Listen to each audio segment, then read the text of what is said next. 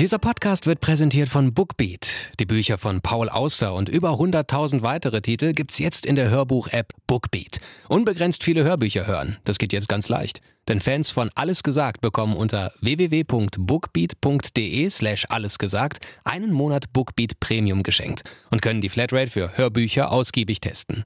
Für ein Leben voller Geschichten mit Bookbeat. Bevor es losgeht, eine kleine Info. Unser Interview mit Paul Auster fand als Livestreaming-Event statt. Bevor dieser Teil aber losging, waren wir schon mittendrin im Gespräch mit unserem Gast.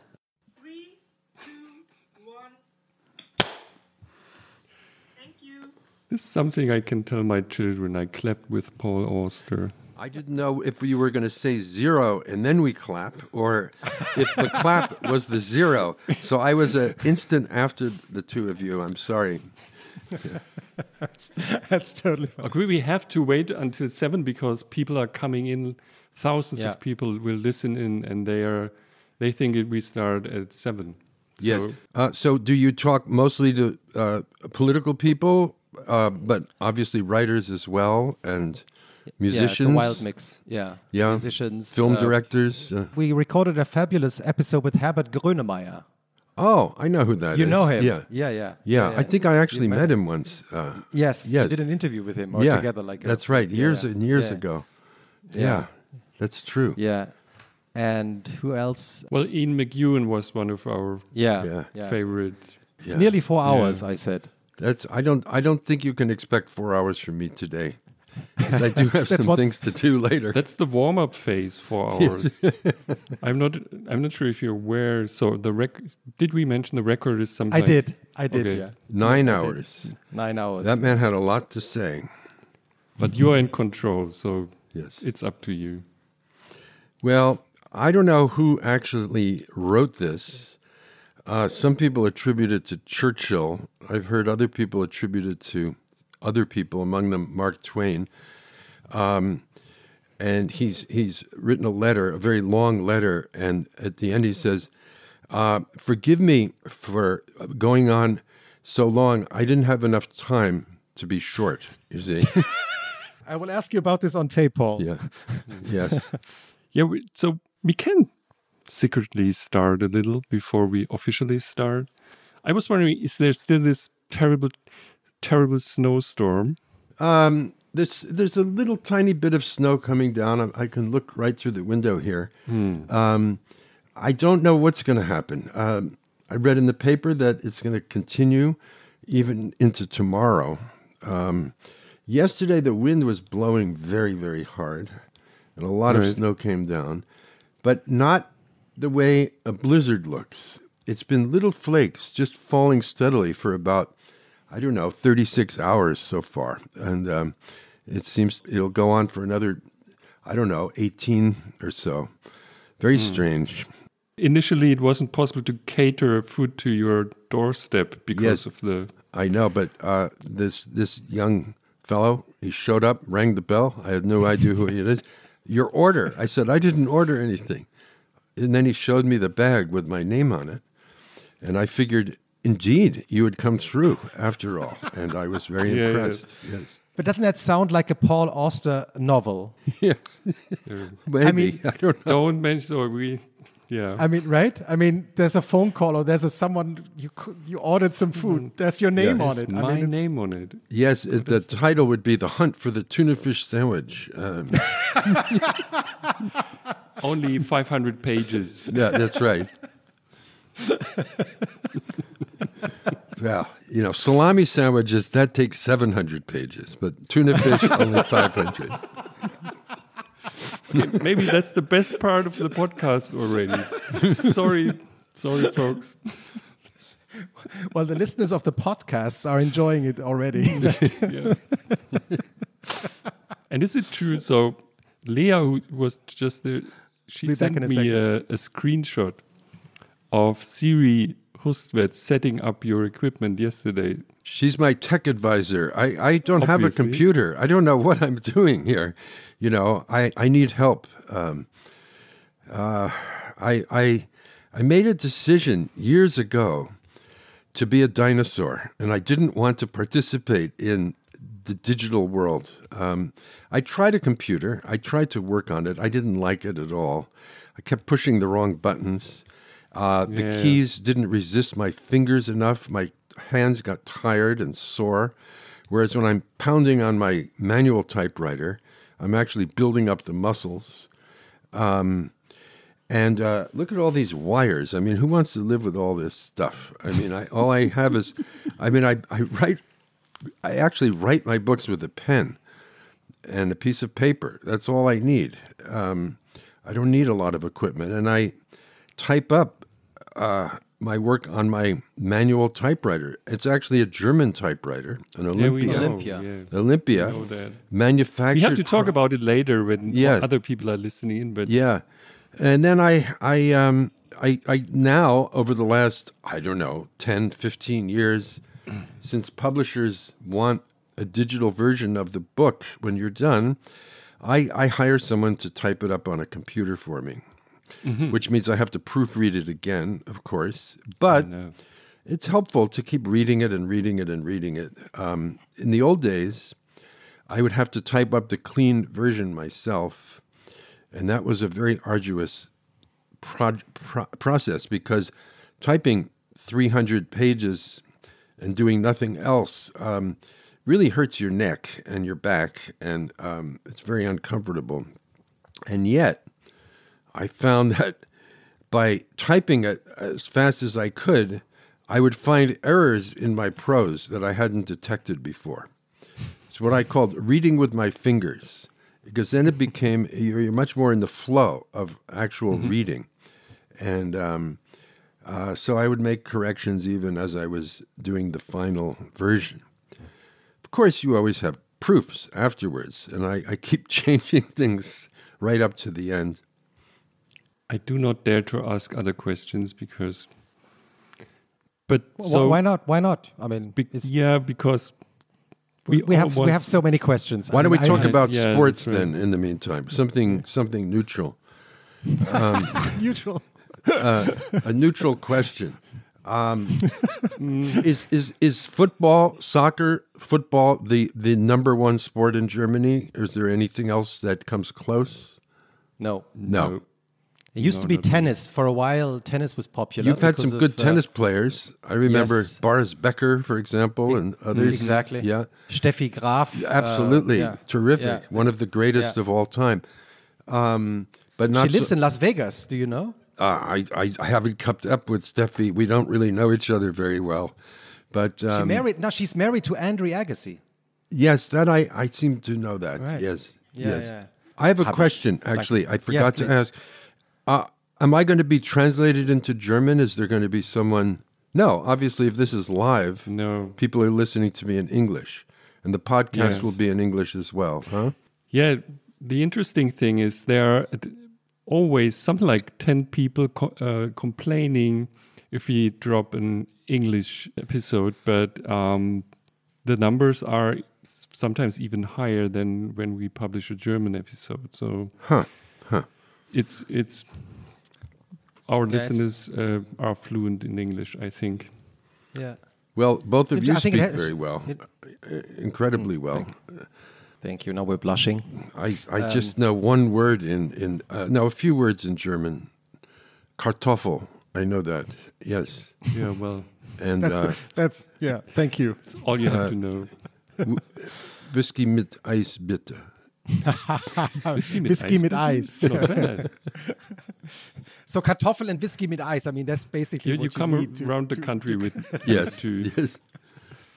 Schnitzel. I, I know that. Yes. Yeah.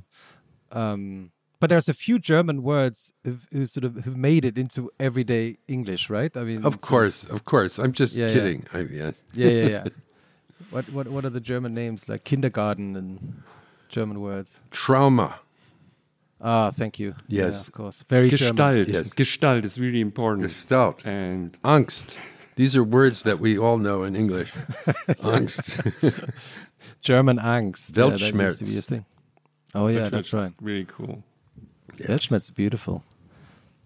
and uh, Scheinfreude. That's become very popular. Schadenfreude. Schein, Schadenfreude, Schadenfreude, yes. Yes. And aren't these? I, I always like it when in American uh, magazine articles they use this kind of German Uber to be like so Right. something is someone is Uber Yes. whatever, right? I mean that's It's it's replaced super, you know. It's uh, Uber is even better than super. It's uber cool. you see. And then there's a whole fleet of digital taxi cabs, uh, Uber, the Uber Yeah, fleet. I'm sure it's all over the world. Yeah. yeah, yeah, yeah, yeah. Yeah. But they killed the dots, so it's only Uber, right? There's there's no dots on on in the logo anymore. Um, Dots I, are gone. I, I I'm not keeping up with it enough to be able to tell you. By the way, um, did did someone tell you that you have the name Siri Hustvedt in your video window? It's because I don't have a computer. It's her. I'm using her computer. It's that's wonderful. I'm fine with it. You know, No, no, who wouldn't want to be Siri after all? Huh? Yeah, yeah, yeah. I love this conversation you had with her in it was it in, in the Louisiana Museum Oh yes, yes. a, a few years back. in it was really Denmark, nice. yes. in Denmark, yeah, yeah, Yeah. in Copenhagen. we haven't Yeah. done it much. Every once in a while, we've done talks together over the years, um, and usually, usually it's worked out okay. Um, I've interviewed her, and she's interviewed me, and also then we've had conversations together. So there are three different variations of this of this thing. And you've also written about a character called Siri Hustvedt in one of your novels. Yes, uh, actually, my first novel, way way back. Yes, yes, true enough. What was her reaction when she because you you're the first readers of each other, right? I mean, so Yes. So this was way, way back. I mean, it's nearly 40 years ago uh, when I wrote that book. And um, she said, such a strange experience to shake my own hand. that was because Quinn, the character, reaches out and he shakes Siri's hand and he remarks to himself how, how slender it is. And um, and she said, "Oh, that was so interesting because I've never shaken my own hand, and now I'm doing it in your book." Um, I think she, I don't know what she actually felt otherwise. Just it was strange to feel herself shaking her own hand. That's great. Yeah. That's a great story. so I think we're we're reaching seven o'clock. Yeah.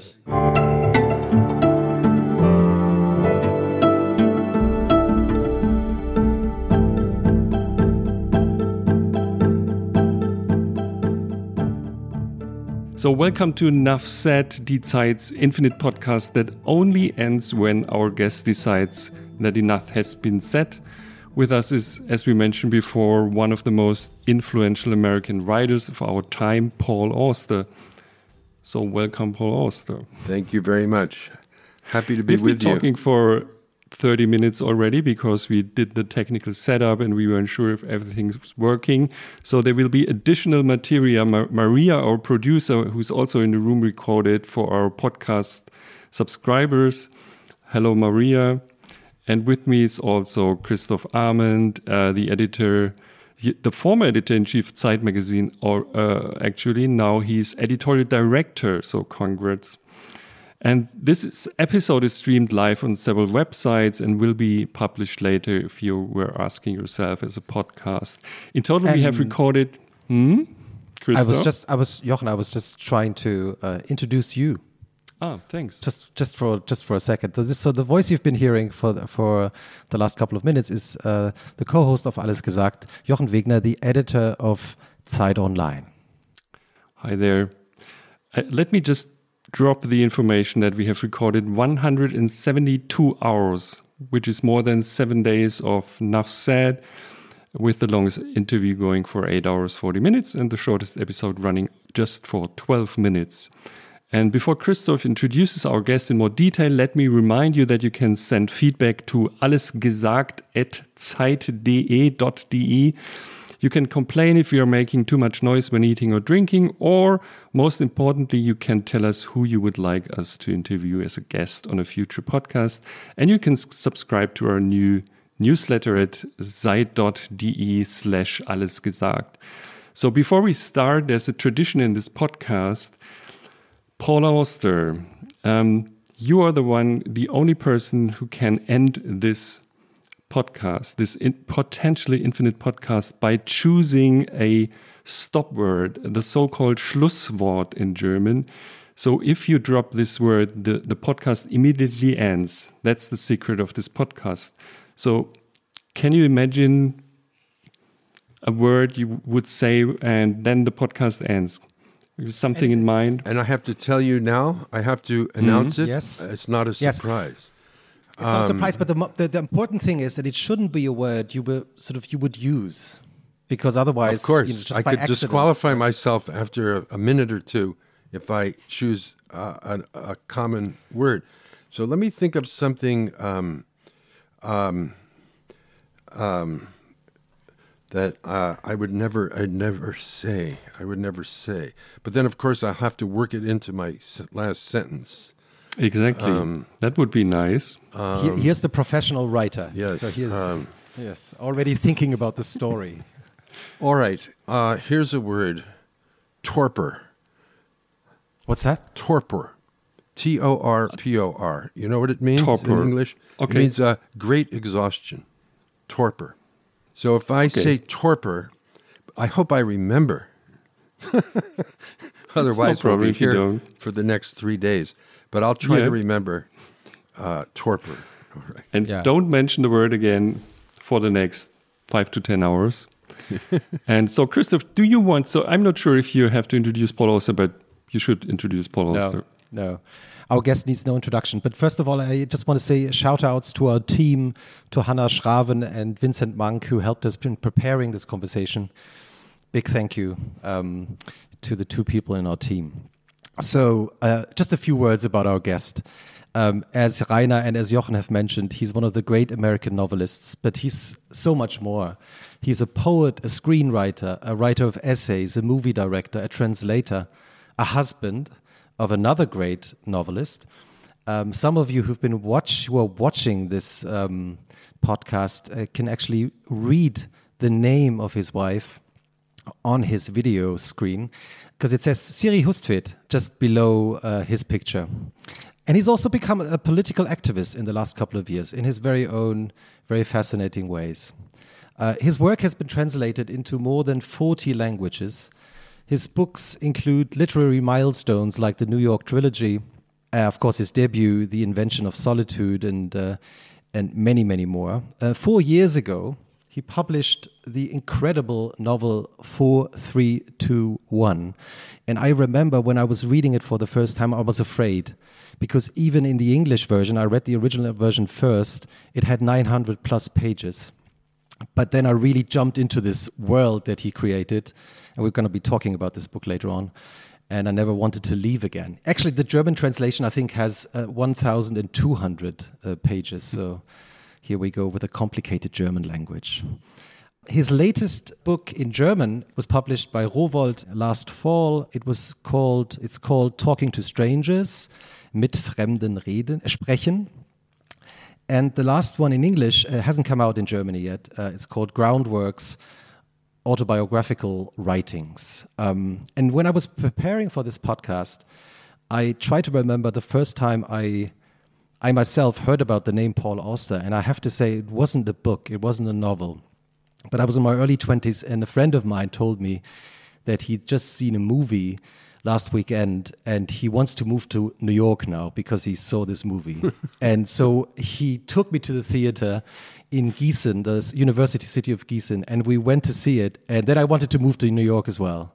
And of course, I'm talking about Smoke, which um, Paul Auster wrote the screenplay for. And we're going to be talking about this movie later on as well. It's, it's starring a fabulous Harvey Keitel. And there's a follow-up movie to Smoke. Uh, who who hasn't seen that one? Uh, you have to watch it. Um, it's called Blue in the Face, and it, it's really sort of a two-movie thing. It's sort of a um, um, yeah, they really belong together. And they in Blue in the Face stars uh, you know, Michael J. Fox in a enormous, incredible scene with Lou Reed talking about Brooklyn or New York, Jim Jarmusch, and Madonna as a singing telegram. So uh, we've mentioned his wife Siri Hustvedt. He's been married. They've both have married for 40 years nearly, and so we have to ask about how you how you make. I mean, I'm always asking this question. So like, how how how do you live a 40 year plus happy relationship? How do you make that? I'm I'm really curious to find out. And um, as we've mentioned before, tomorrow he'll be celebrating his birthday with us. So this is the the overture to his birthday party. I hope, in a way. Welcome. Thank you for taking your time for a little podcast. Welcome. Welcome Thank to, you. to Thank Alles you. gesagt, Mr. Paul Auster. Thank you for having me. Um, I've never been on an open-ended uh, uh, uh, panel like this, and uh, let's see where we go with it. Let's see what happens. Could we start with politics? Yes, I thought it would be so be, because you, there there are all these interviews with you in the, in the last weeks and months about U.S. politics. So I think we we have to finish this first to get it out of the way. And I was asking myself when when you so I'm a, a news editor, so I have to consume all the news coming over from the US. And I was wondering all the time, and I'm really interested in how you see that. So many people think that we see an end with terror. So we saw an end with terror. It was terrible, but now there's an end. And what if this end was uh, the beginning of something really terrible, which just started? What's your what? What do you think? When you talk about terror, future are you like? talking about January sixth and what happened that day, or yes, Yeah, but so the, the change in Yes, in U.S. yes. politics, the new yes, administration just starting and so to mention this person once um, donald trump is away and many people at least in germany i think think that's it now everything's fine again and the interest interestingly in the us seems to drop a little bit because we think now we have peace there everything's going the right way is that really true No, it's not true at all. And um, as I as I write to my friends, um, you know, three cheers. That uh, I, I I generally don't like to use his name. I, I refer to him either as number forty five I didn't Or- dare to mention it. or in or front of you. fuckhead. I, it's either one, number forty five or fuckhead. So I write, you know, three cheers that fuckhead is gone. Now roll up your sleeves and get ready to fight the battles ahead because this is we're in the middle of something. Uh, we we haven't finished. Um, uh, American history, as you study it, you know, is a very complex business, and um, we've created, as all countries do, a lot of myths about ourselves, and um, uh, and uh, most people seem to believe them. But from the very beginning, and this is uh, even before the United States was a country, when it was still uh, colonies under British control. Um, it's um, it's a place of uh, tremendous conflict, uh, and it always has been, uh, and tremendous violence. Um, it's been uh, from the very first days that the the first settlers came here and started fighting Indians. Um, we've been sort of steeped in blood in this country, um, and the the country uh, was set up in a way that was um, uh, so hypocritical that um, these these original flaws in in how we constituted ourselves as a nation uh, have continued to um, to to haunt us and and and impede um, what we all think of as a, a march toward more and more democracy, more and more equality. Uh, if you have your Declaration of Independence saying, all men are created equal, which is one of the fundamental ideas of the Enlightenment and one of the fundamental ideas of the formation of this country, and something that I suppose would be the very foundation of the idea of democracy. All men are created equal. Um, but as you know, Jefferson wrote that document when he was 26 years old, um, and he had in it um, a couple of paragraphs that were later deleted. And those paragraphs included accusations against the British king about the vile practice of slavery. And, and Jefferson blamed the British for having started it, and they wanted to get rid of it. On the other hand, the colonies in the South, and Jefferson himself was a slave owner, so it's not as if he was writing from some uh, purely uh, objective uh, point of view. Uh, the southern states did not want to join in the battle against England unless these these uh, paragraphs were struck from the document. So nothing is said about slavery. Um, and so, right there in the beginning, a kind of silent emendation, because very few people know about these paragraphs, we were off to a bad start, a start of hypocrisy, which, when the war was over, and finally the confederation that was formed evolved into a federation of states. Um, and we built the laws that, that founded this government, namely the Constitution. Um, slavery became embedded inside this this this document. Because the southern states I, am sorry to lecture but i think most people in Please europe don't know about this. And it's just important to know You have time. that this is yeah so I'm, I'm taking my time because the, the southern states had a much smaller population than the northern states and they wanted to be represented more fully in the in the national uh, in the congress and the and the senate so they made a bargain and they said we will count our slaves as three-fifths of a human being to increase our population not that these three-fifths beings have any rights and uh, they are not citizens and they can't vote and they can't do anything except work as slaves. Um, so this is a pretty dark way to uh, start a country, it seems to me. Um, and uh, this question of race has plagued us all through our history, the 224, 25 years of this government as we know it. Um, Okay, jumping ahead, um, the the contradictions came to a head for the first time uh, in the 1850s, and eventually led to a brutal civil war that lasted for four years. It was the first industrialized war in the history of mankind. Uh, the slaughter was immense. Uh, they're using machines that had never been used before in war. Um, you know, cannons so powerful, long range guns, uh, all kinds of rifles, armored uh, ships, uh, all kinds of things that um, we now take for granted were used for the first time here during that horrible, horrible war.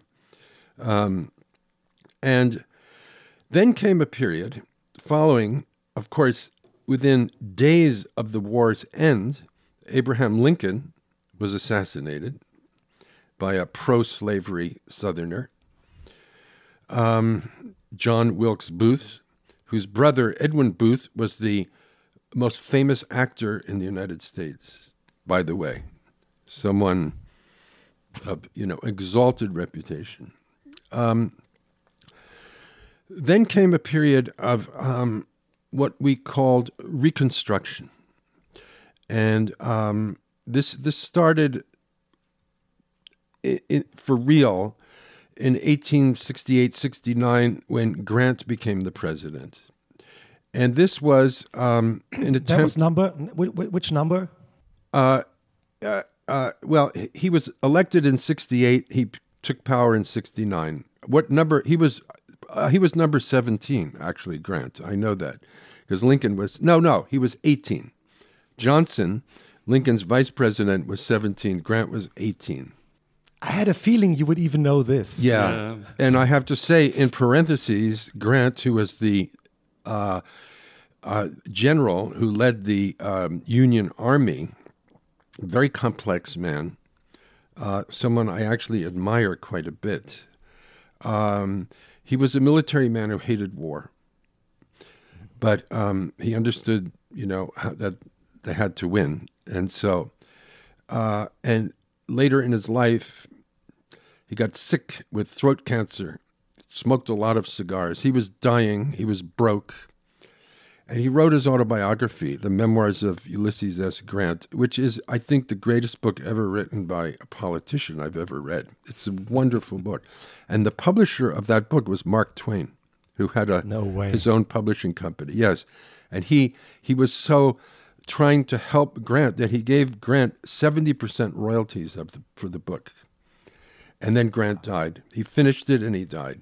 Anyway, Grant really tried to uh, bring equality to black citizens of the South. And there was a period when, uh, you know, there were black congressmen, there were two black senators, there were uh, black uh, state representatives, there were, you know, a whole new way of being was uh, put in place in the United States. Uh, but it had to be enforced. So federal troops were in the South for year after year after year. Um, and of course, the South resented this. The South um, struck back. They formed the Ku Klux Klan. This this happened right after the Civil War, um, and uh, black men who became farmers, for example, who got to own their own land, were often murdered by white vigilantes. Uh, they didn't want black people um, uh, becoming equal to them. It was a, an offense to their whole vision of the world. Their cosmology was destroyed once they uh, were forced to legally accept the equality of black people. I mean, the, the, the viciousness of all this is so profound and, and created such violence um, that, um, you know, we still feel the echoes of it today. Um, so by 1876, this, the North was getting lazy. They, I don't think they really cared because even in the North, nobody really cared about black people. And they started to think it's too much of a drain on our funds. Why do we have to have all those troops there? Um, and uh, meantime, in the South, they were eating away at this and instituting laws in the southern states that were preventing black people from doing things. They were taking away the rights they had been granted. 1876 was a disputed election, the most hotly contested election in our history, except for the one we've just had. It, it turned out that it was Tilden was the Democrat, Hayes was the Republican. Well, it turned out that neither one of them had um, uh, a majority in the Electoral College, that stupid system that was set up as part of the Constitution. And so then it was thrown open to the Congress to decide. And they started making deals, and they started making deals. And the Democrats said, because the Democrats were the bad guys then, they were the pro slavery party. The Republicans, that was Lincoln's party, they were, they were more enlightened. But the Democrats said, we'll make a deal. We'll let Hayes be president if you stop Reconstruction. And so they did it. Hayes became president, and all, all the rights that had been granted to black citizens were taken away, bit by bit, in each one of the southern states, starting the period that is known as Jim Crow. Huh? You, you've heard of that. Yes. Uh, by 1896, there was a decision in the Supreme Court, Plessy versus Ferguson, in which segregation became the law of the land. All right? So now we're, we're going into the 20th century. Where, where, where, which number of the presidents are we at, at the moment? Well, I've lost track by now. Um, um, uh, there we're were heading, so we're many. heading into the we're heading into the 20th century now. Yes, so many mediocre people who came and uh, left, and uh, the next mediocrity would take over. 30 somethings. So, um, uh, and it it it it really uh, stayed that way until the civil rights movement that that got started in the 1950s. I'm telling you things you all know now. You know, this is more recent history, um, and uh, by the 1960s, the civil rights movement had become uh, a, a big force in the country. I think television had a big part in it. Um, when people saw the you know southern sheriffs uh, um, putting dogs on the black protesters and shooting them with fire hoses, um, it was so shocking that that the white public uh, became aroused enough to try to do something. Johnson, which is a, which is a Lyndon Johnson, uh, Paul, but which is a parallel to social media in in 2020, right? I mean, uh, Black Definitely. Lives Matter movement. No, no, uh, these these technologies have had had, had an instrumental part in in in the development of. Um, uh, both the right wing and the left wing developments in, in, in the United States. All right, so just this, that's sort of a quick history of you know race relations in in in the country. Um, so superficial that I'm almost embarrassed, but I, I just thought it's important to um, talk about this. All right, then let's move to another subject: Democrats and Republicans as we understand them now. Um, when the United States entered into the Great Depression, uh, with beginning with the stock market crash in late 1929. that was Roosevelt, right? No, it was, Was Herbert. Roosevelt? Herbert Hoover was the president. Ah, okay. Herbert Hoover, who became a one-term president, uh, and then the depression got very, very bad in the ensuing uh, two or three years, and um, Hoover didn't know what to do, and um, so in 1932 there was the election of Franklin Delano Roosevelt. And he started what everyone is familiar with the New Deal, which um, was a rethinking of what the uh, federal government in the United States could do.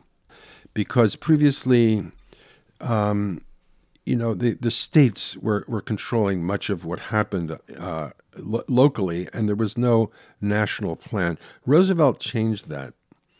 Um, and it's not that Roosevelt was a radical. Roosevelt was a, uh, a, a, liberal minded man, a fair minded man uh, of, the, of the center, the center left, we might say. But this was a period of tremendous political agitation. There was so much pressure on him from the left, you know, the socialists and the communists, in, in, uh, and the, the threat of a real revolution was in the air. And he knew he had to do something. And so he did what he did.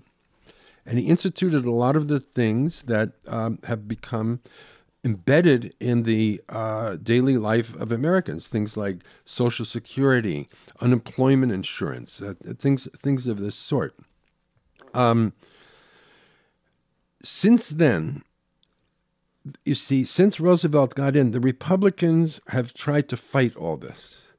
And this is a battle that's been going on now for, well, it's 90 years, you see. I, I'm leading up to what we've just had because it didn't come out of nowhere. You see, this has been festering for a long, long time.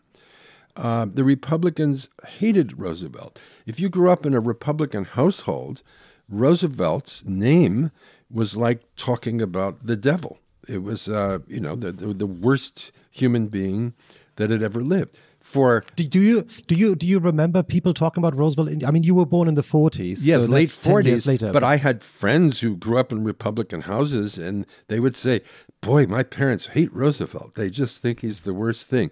Whereas I grew up in a Democratic house, and Roosevelt was a near god to my, to my mother and father. I mean, he was the savior of the country, and I think more people felt that way than than the, than the opposite. Uh, and and so um, ever since then, the Republican position has been trying to more or less undo what Roosevelt did. It's it's trying to destroy the New Deal. Um, and of course, after the Depression, or even before it was over, we were in World War II, and this was. Um, uh, you know, an enormous thing for America, of course, as it was for everybody. Um, I, I, I know people tend to think, uh, you know, the war was you know, affected Europeans more than it did um, the Americans or Asian people more than the Americans. But the fact is, no, because America was deeply involved. Once we got into the war, we were fighting. late. we were fighting on two fronts, and um, you know, over four hundred thousand soldiers lost their lives. I think something like 20 million people were in the armed forces in the United States. It was a, a- an entire national global uh, mobilization, this war. And um, so um, once we came out of the war, of course, we seemed to be, um, you know, a very powerful, rich nation. And uh, then the Cold War began. and um, and the Republicans and Democrats uh, seem to agree mostly on foreign policy, but on domestic policy, no. And these battles kept going and going and going. Um, and um, uh, there was there was Kennedy, another assassinated president, who um, wanted to embrace the civil rights movement and enact legislation, but he couldn't do it. He didn't. He wasn't able to his his successor Lyndon Johnson, who lives on as the man who uh, you know uh, carried on the war in Vietnam to disastrous consequences, but on domestic policy, he was probably the best president we've had since Roosevelt, and nobody Why? since. Nobody Why since. Why is that? Well, is that? because he got through the Civil Rights Act of 1964 and the Voting Rights Act of 1965. These are the pillars of, of uh, you know, modern liberalism in the United States. Johnson was a, a, a ferociously deft politician, and uh, he was able to maneuver. You know, he would he would blackmail the, the senators that he, you know, you know, George. I, I know I know about those little boys you like to sleep with. I mean, I could go to the press with this, or you know, you could vote for my my bill, or you know, the, the other one. Um, well, I know you're not doing too well in your district there, um, but you know, if we can arrange to have a bridge built in in your in your county, uh, it might help your election chances. But there won't be a bridge unless you you know vote for my bill. This is the way Johnson got things done. A backroom politician, but really really good at it. You know, and I say. I admire this kind of thing, even though it's disgusting. it's it's admirable too. anyway, um, the war, the Vietnam War, again, was the thing that tore us apart. And this is the thing that I lived through myself as a boy. Um, you know, You, it's, you were you were lucky because you you you didn't have to go to the war. right? well, I got lucky that I didn't. I didn't go. I, if I had been called up, if I had been uh, inducted uh, into the army, I would have. I would have refused. I would have gone to prison. I thought thought about this was the big question of my young life: what to do, what to do. I knew people who who ran away. You know, they went to Canada or they went to Europe. I said, no, I'm not going to do that. I, I'm just going to. I'll go to jail. I, I, I don't want to run away from it. Um, but luckily, I didn't have to go because at that last moment they instituted a lottery for for uh, drafting young men up to the age of 26, and um, it was just complete completely arbitrary. and um, the lower your number, the greater the chance that you would be drafted. And they had 366 numbers, one for each possible birthday uh, that people had. And uh, I got number 297. And once that happened, I knew that I was clear. Nothing, nothing was going to happen to me. So I was lucky. But, but because of the war, you see, Richard Nixon got elected in 1968.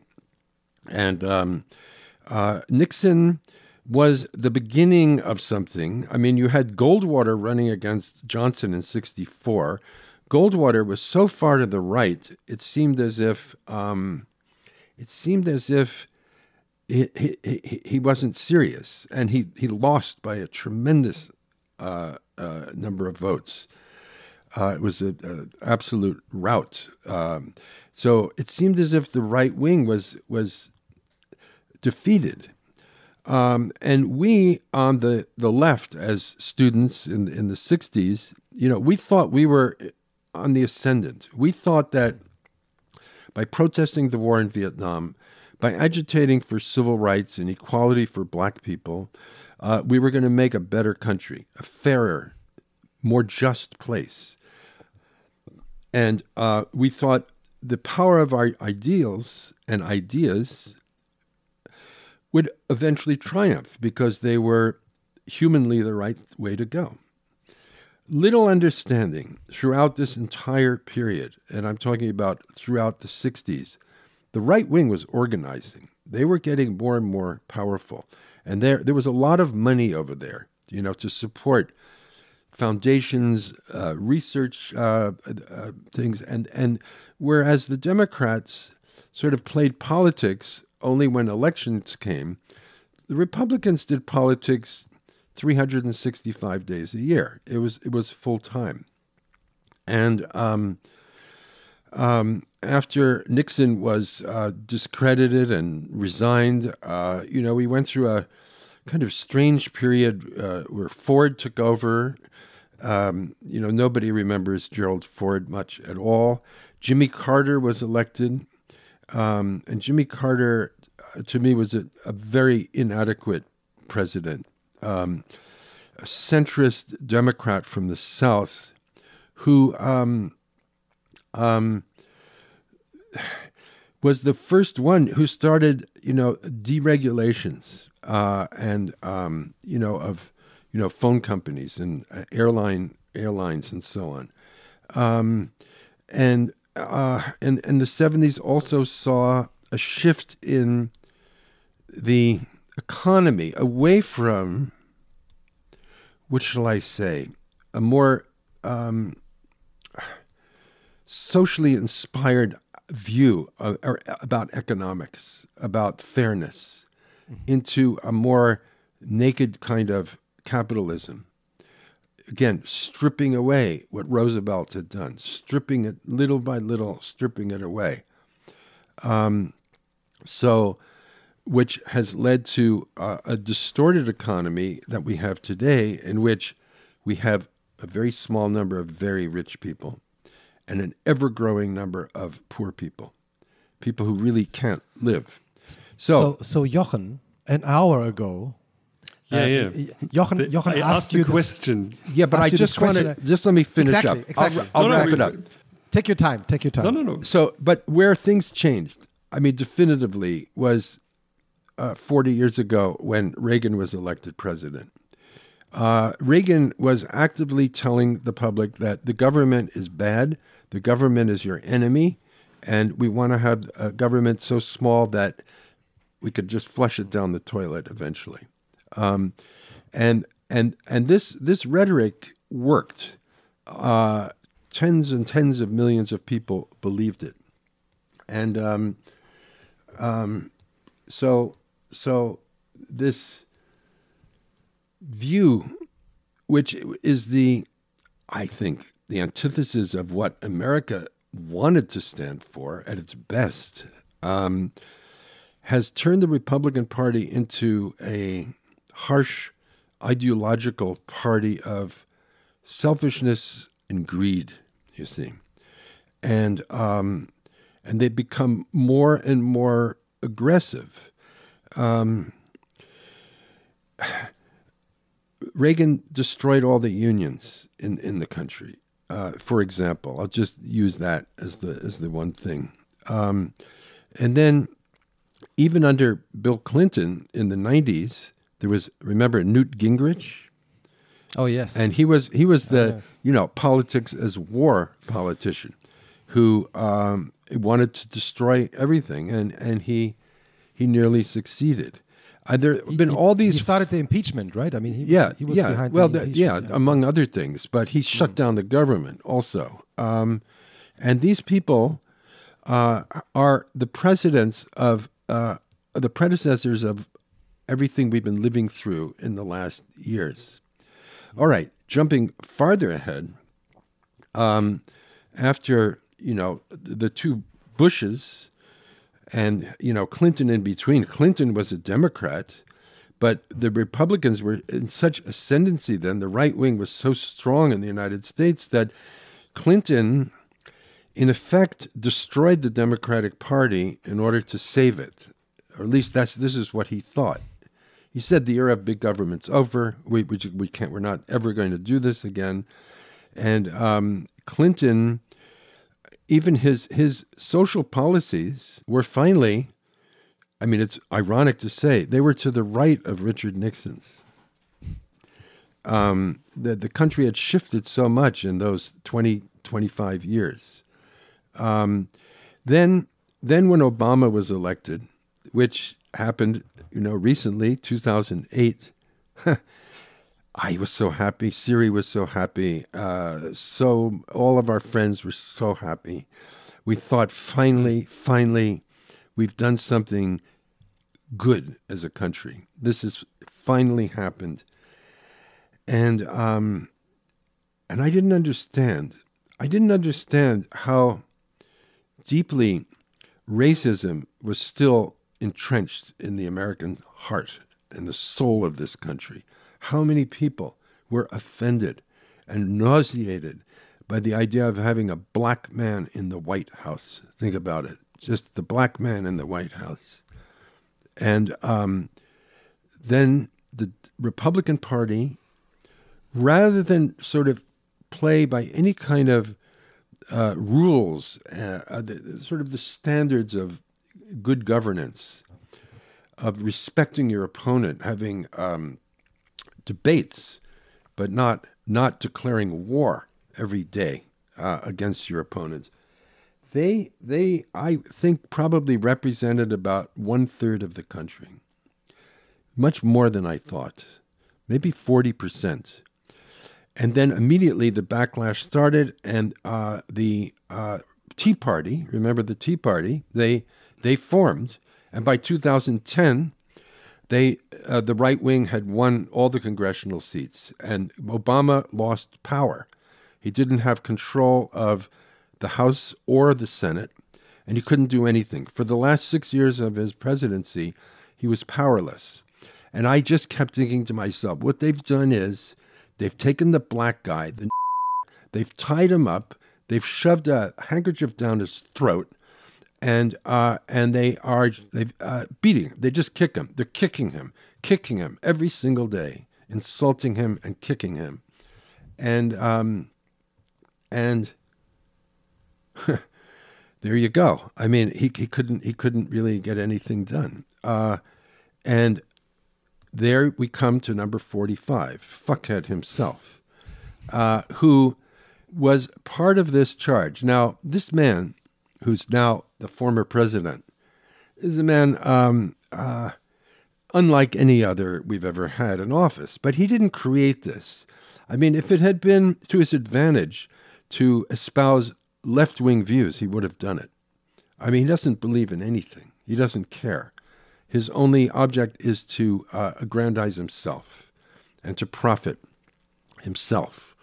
Um, so he'll he'll shift with the wind. It was it was convenient for him to uh, you know uh, play along with the right wing. He is a racist. There's no question about it. But he was the one who started this thing, the birther movement, remember, after Obama was elected. And he started saying, well, Obama wasn't born in the United States, and therefore he's not, he's not a, a natural born American. He can't be president.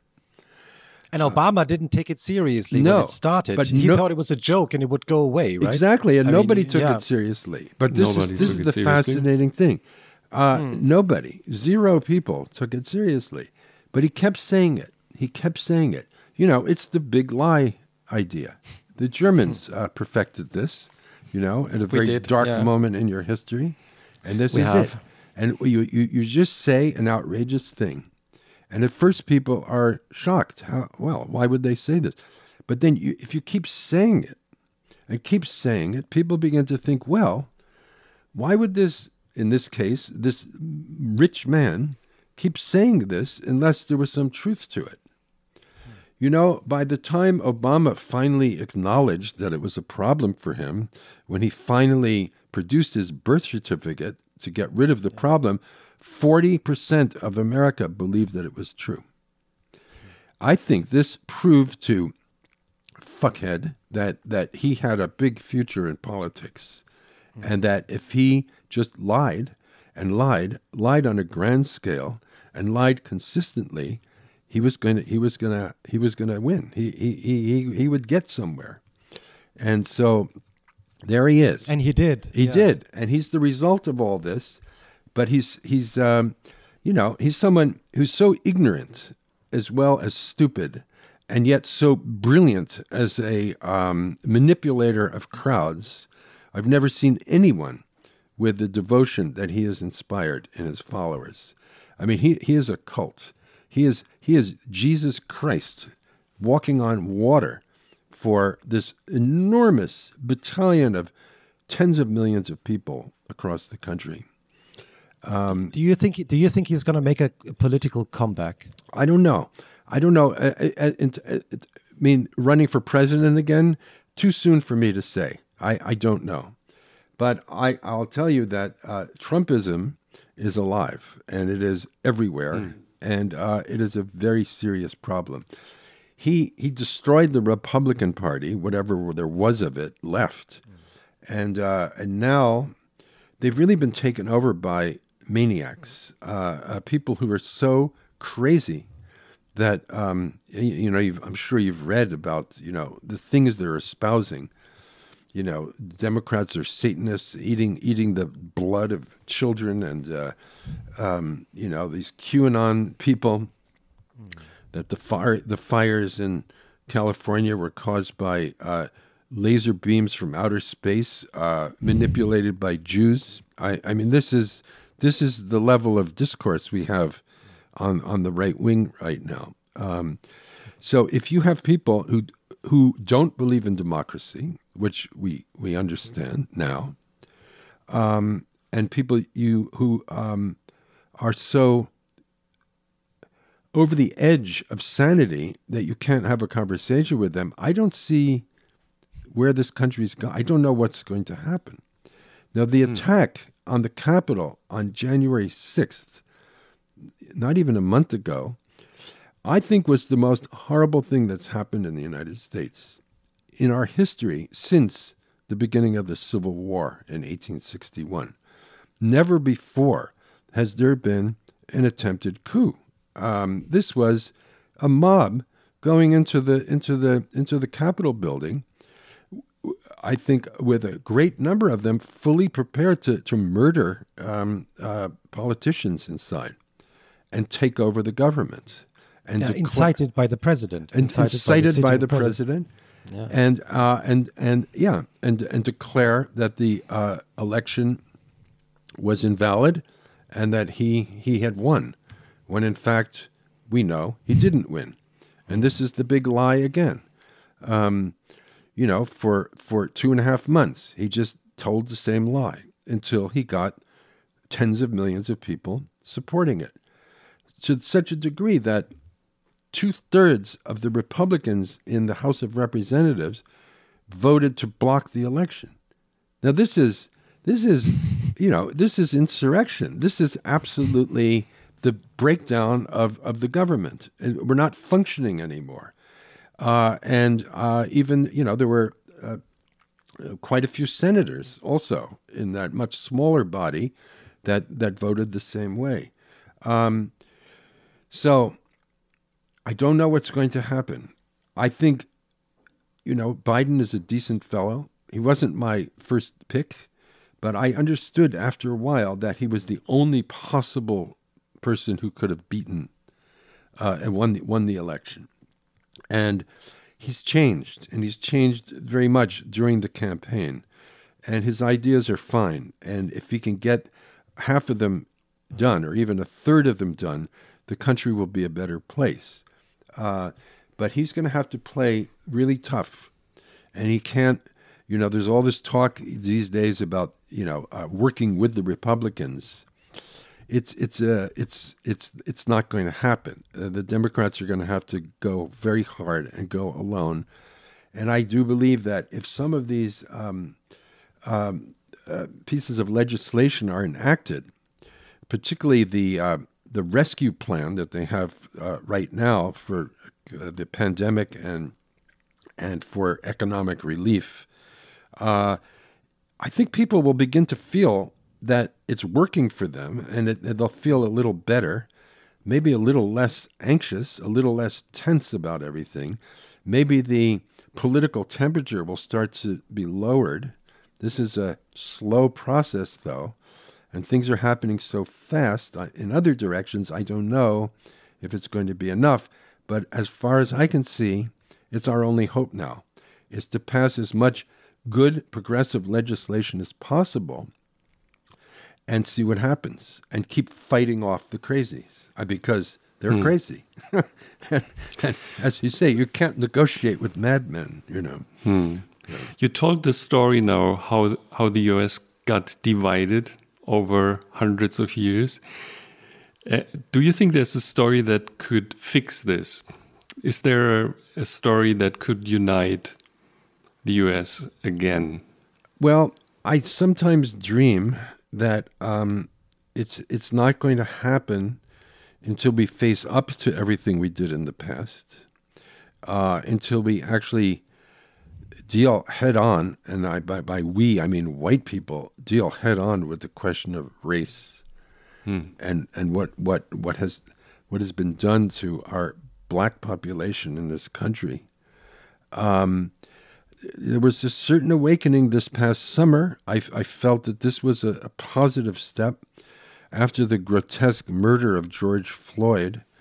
Uh, the biggest wave of protests in the history of the country followed. And these were um, biracial protests. Uh, millions and millions of white people took part in over 2,000 towns and cities across the country. This was good. This was I unexpected for me and certainly far surpassed anything that had happened in the 60s uh, during the civil rights movement. How deep it goes, I don't know. We will see. We will see. Uh, it's hard to judge the exact um, state of the country during the pandemic because we're not living under anything resembling normal circumstances right now. Mm. But once the pandemic is over, I'll, I'll, be able to understand a bit more what's what what's going on. I'm I'm just not sure, but I think we need, you know, uh, a national um, um, reckoning. We need to we need to uh, talk about these things, but of course, every time someone proposes this, the people on the right say, "Oh, these people hate America. They want to attack it. They want to destroy us." Um, you know, the the now former president he he got on this hobby horse right towards the end of his administration. Said, we have to change all the textbooks. There can't be anything negative about the United States in any of the books that the children read. Um, so, you know, I don't know if this is ever going to happen. They tried to do it in South Africa, you know, the reconciliation, um, but I, I don't know. I don't know. Truth and reconciliation. Is it possible? What do you think? Well, I mean to say, look, let's talk about Germany for a second. You uh, belong to this country that uh, you know was the, the pariah of the world, uh, a, a, a, government that that in just twelve short years um, did more damage than any anything we've ever known in human history. Killed millions of people, tens of millions of people, and and um, the fact is that um, after a slow start after the war, I've been very impressed with how Germany has dealt with this past and recognized its responsibility for what happened. You know, even something as symbolic as a Holocaust museum is important. We don't have a slavery museum in the United States. We should we should have it. We don't have it. We've never recognized it. But you see, the German horror was really essentially just 12 years of a long, long history of your of your people. Whereas the question of slavery and uh, treatment of black people goes back 400 years to the very beginning of our country. And it's harder to ex- extirpate it, you know, to get it out because it's so deeply embedded in us. Um, that's what I'm afraid of.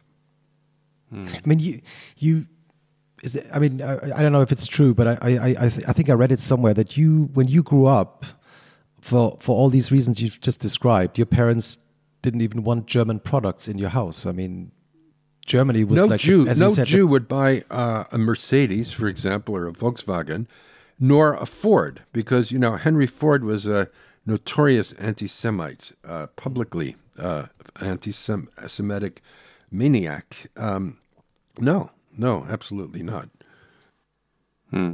Is there? So I remember an interview with you in Die Zeit, where you uh, mention uh, a strong connection between education and racism.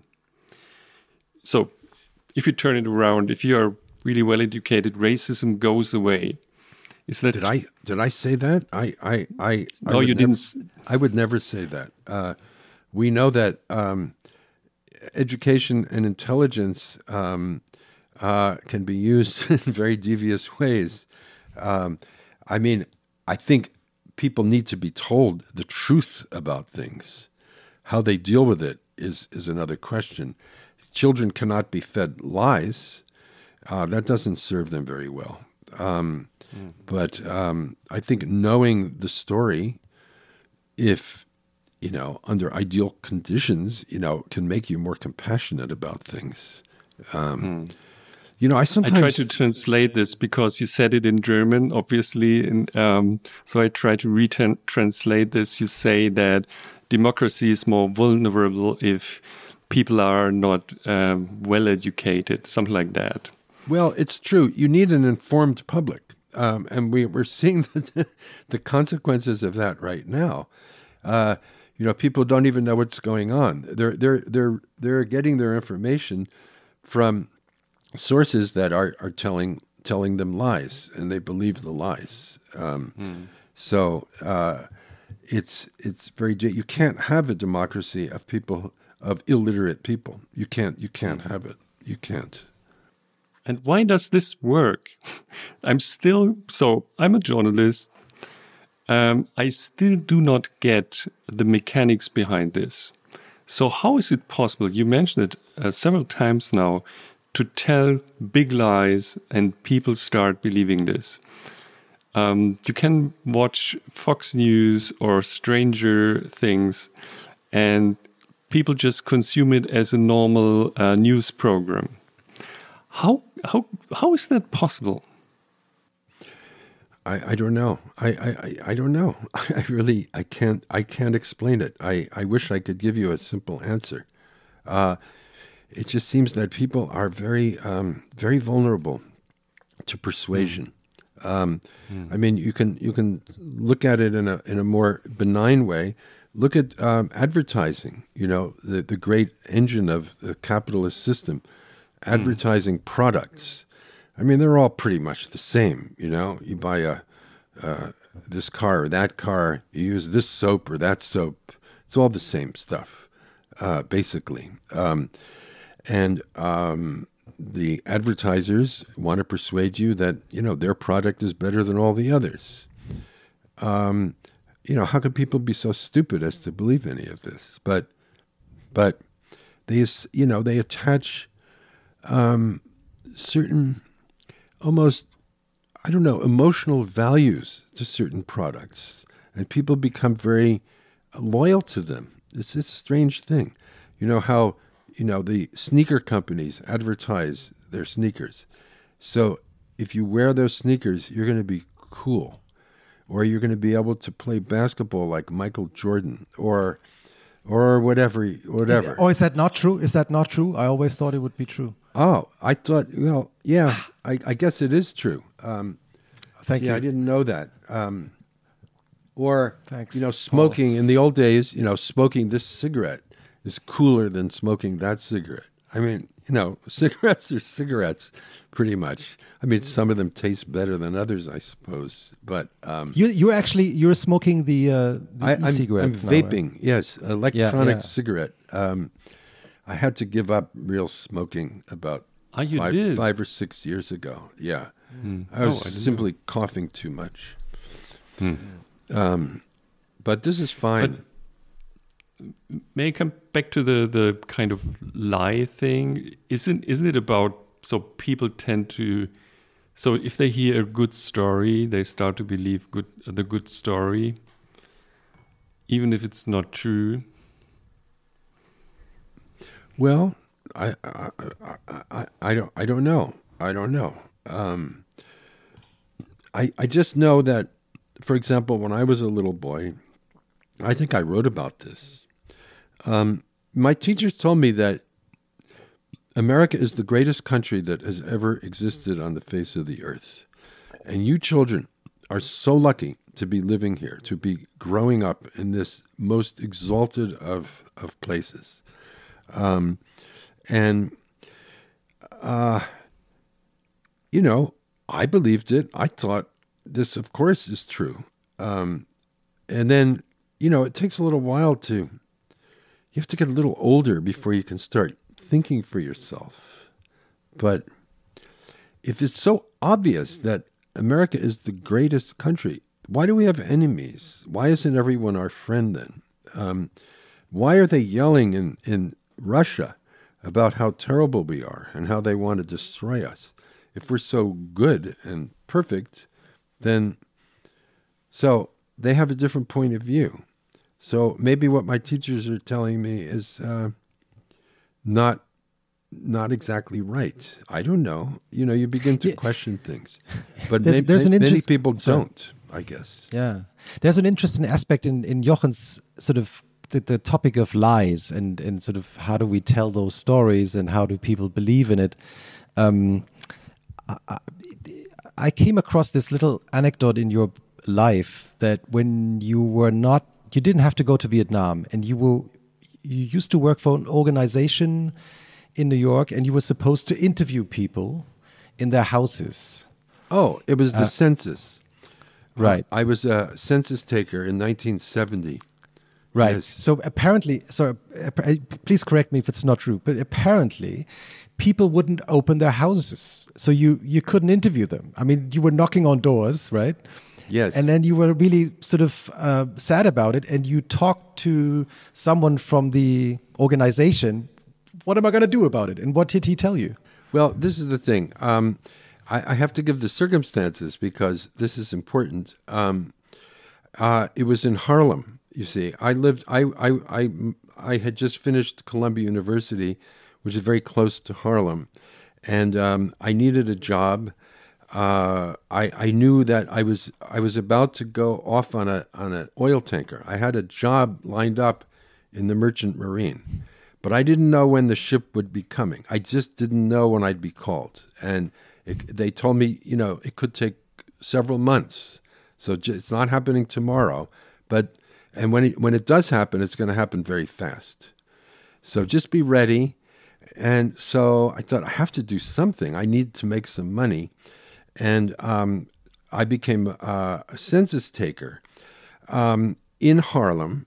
And but we were a kind of what they call the crack team, you know, the follow up team, because um, everyone is sent a form, and you know people fill out the form and they send it in.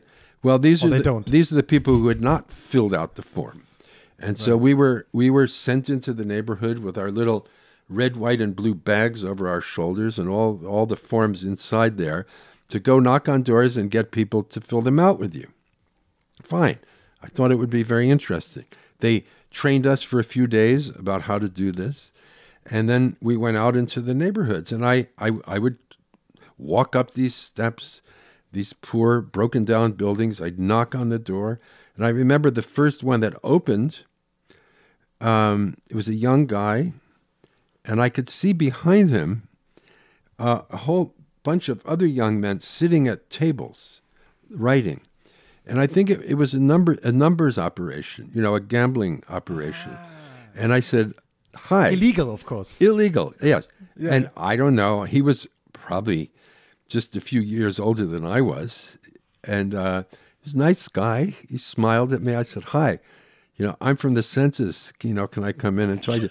He said, "I'm afraid we don't want any of that today." And he just closed the door on me. And um, And um, the most moving experience, though, I have to say, was when I did get in. It was a very, very old woman. And um, she let me in, and I told her why I was there. And she said, Please come in. We sat down. It was very dark in the room because I realized she was almost totally blind. And um, we were sitting there for a while, and she was answering questions. I mean, she was so old, her parents had been slaves. Imagine, right? This is 1970, or maybe her grandparents. She was probably about 90, which means she was probably born in, yeah, 1890. Yes, her parents could have been slaves, possibly, but certainly her grandparents. Um, and at one point she said, "You know, I don't see very well, so I don't I don't use much light. But if you want to turn on the light, you know, feel free." And there was a, a string hanging from a, a, a light fixture in the ceiling. I pulled this thing, and she peered and out. She looked and she looked and she looked and she said, "Why, you're not a black boy at all." And I said, "No, no." She said, "I thought so. You know, your voice didn't sound like a black boy." And then she said, You know, you're the first white person who's ever been in my house in my whole life. Incredible. I was so moved. And you know, it was that experience that inspired that little story that ends smoke. Yes. The blind woman. Telling the story. Yes. And the, thinking, yes. It was all inspired by that encounter. So, anyway, it was very hot in New York then, too. I mean, you know, it was summer and uh, boiling, and um, walking these, you know, cement streets in Harlem and not getting anywhere. I went to the supervisor, who was a very slick guy. I remember black a black guy, but he had a, an ascot and, and he had certain theatrical affectations and uh, Suave. very suave. Yes, very, very, very good. Um, and I said, you know, I'm I'm really giving it all I, I've got. I just I, I can't get anywhere with this. And he said he said something like, you know, um, you're an educated boy. You know, use your imagination. You know, just because you knock on a door, it doesn't mean that someone isn't behind it, right? I said, right. I understood.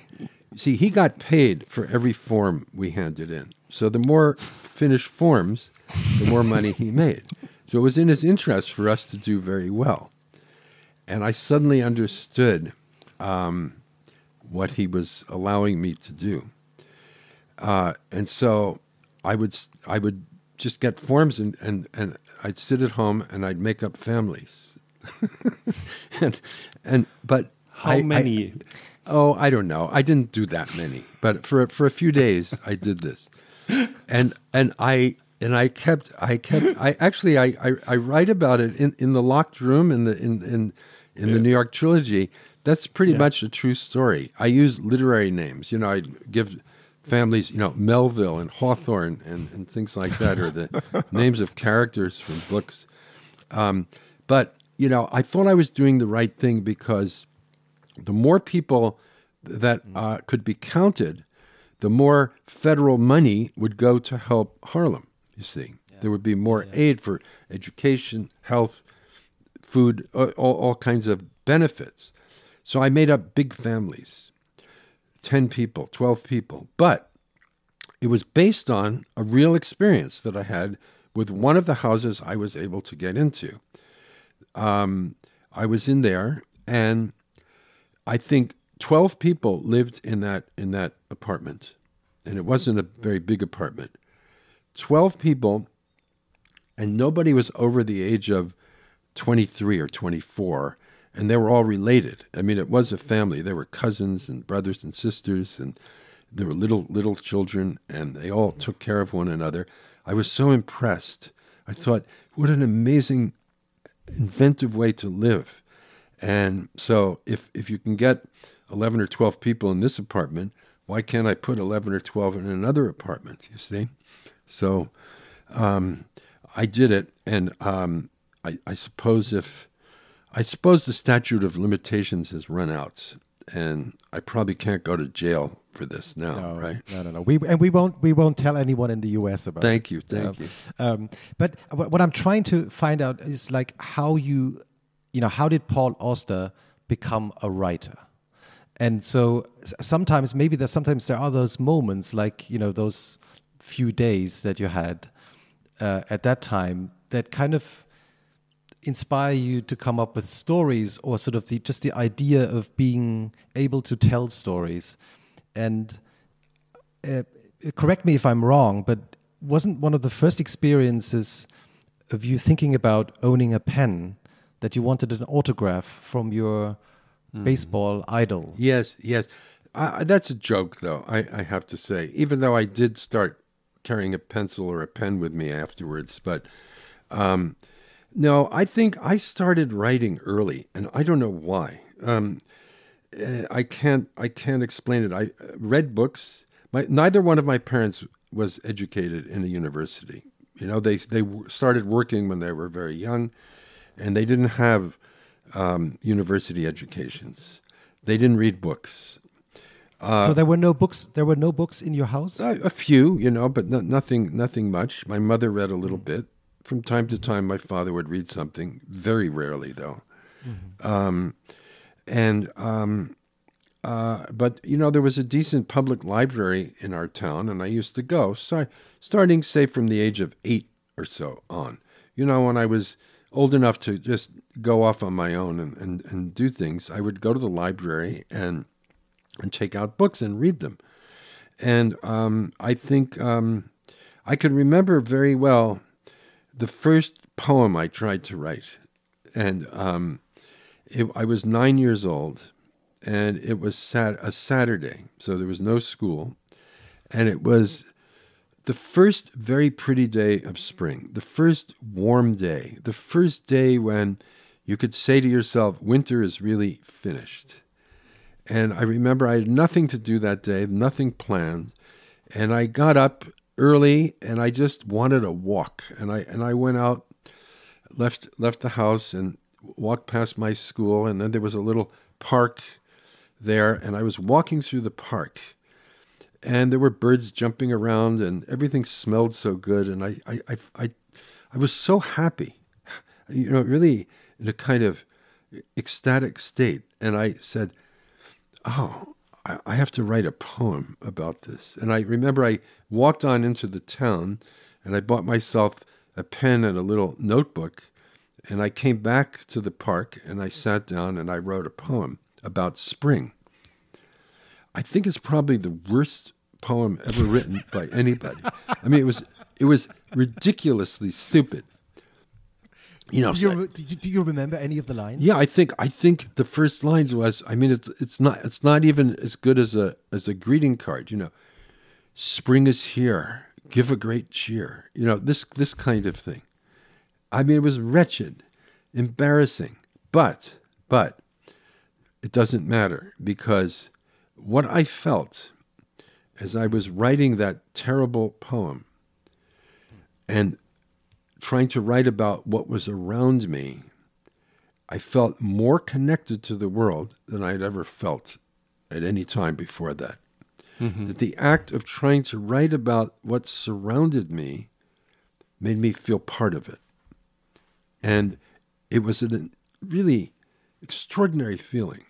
And I, I and and and I think everything that I've ever done as a writer since has come out of that experience, that feeling of connectedness, connectedness to nature around me, but other human beings, of course, too, and into the, the world in which I live. Um, so that's how I became a writer, and I just kept doing it. I wrote more bad poems for you know, and and also stories that were always imitations of other people.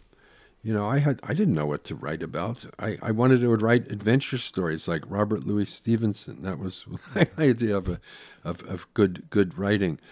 Um, you know, what's your favorite story of of, of uh, robert louis stevenson the oh, I don't know. I suppose Dr. Jekyll and Mr. Hyde. I, I think I, I like that one very much.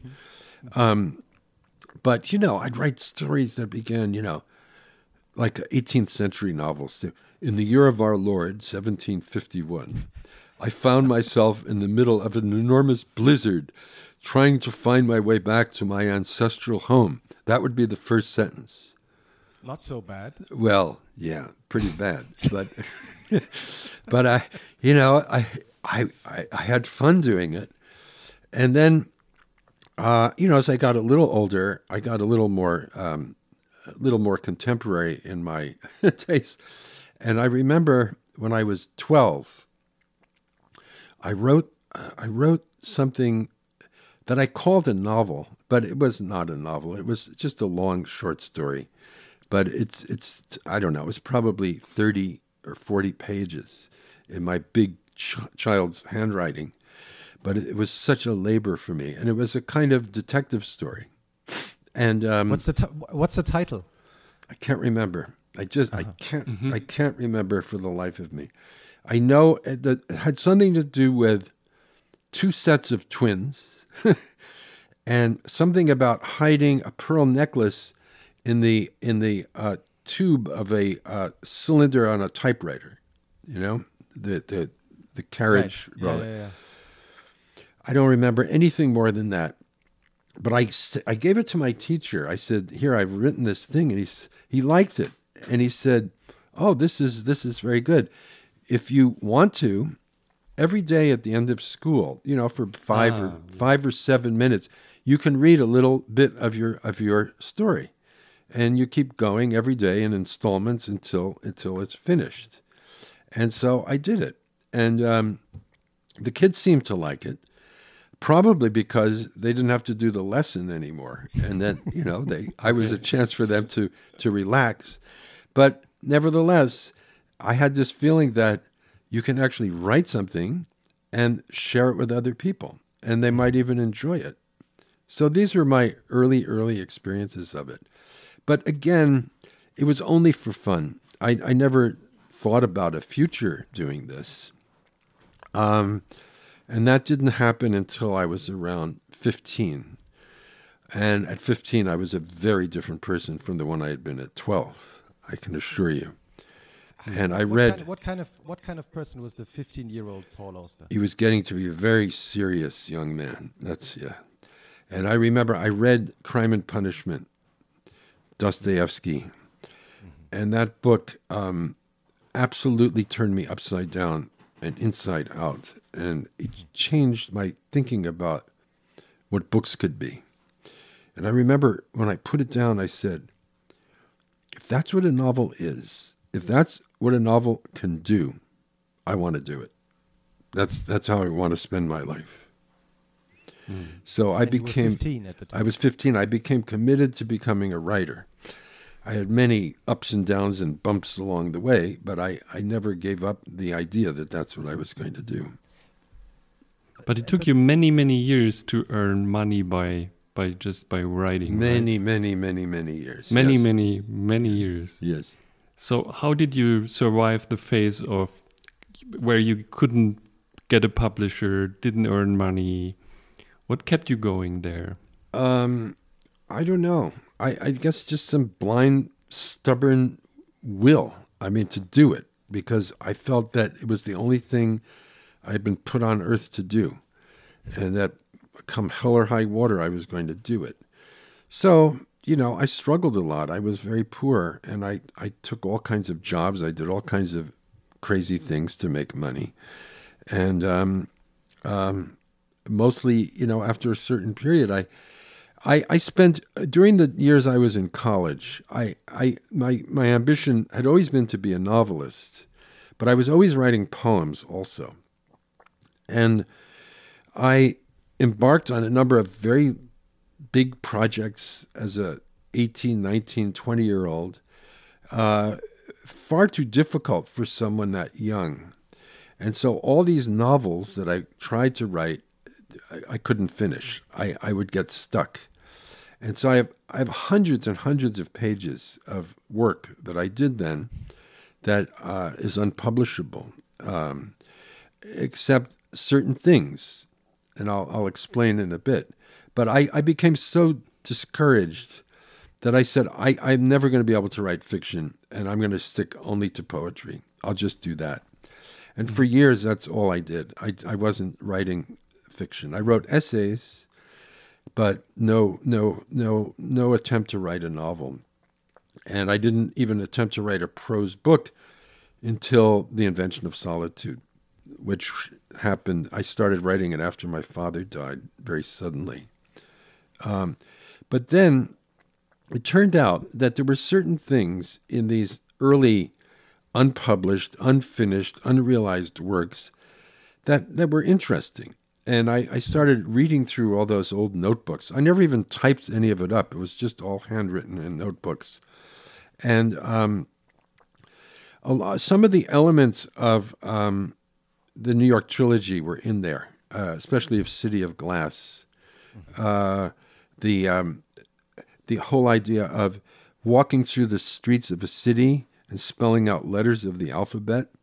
That was something I, I, I came up with when I was about 20. Um, mm-hmm. Or the, the conversation about Don Quixote that's in that book. That was also written when I was, you know, very, very young. Um, a number of other. So how did you, how, so how did you actually do this? I mean, you went back reading and then sort I, of I just pull later out, and then I, I pull out ideas because the big book, the the books that I, it's funny because the things I was trying to write in college, I eventually did write. One of them was in the country of last things, and then the other was a, a kind of combination of I don't know, it's hard to explain it, of City of Glass and Moon Palace. Those those that those two projects became two different projects. But in the beginning, they were they were sort of the same one, mm. and um, and so all the somehow the the groundwork of of those books was was was made when I was younger, and and then of course I took certain things out, used them, rewrote them, of course, and um, and then had many many new ideas as well. But it was a combination of the old and the new mostly new, but some old, and but also the impulse and these characters had been born in me much earlier. Hmm. Yeah.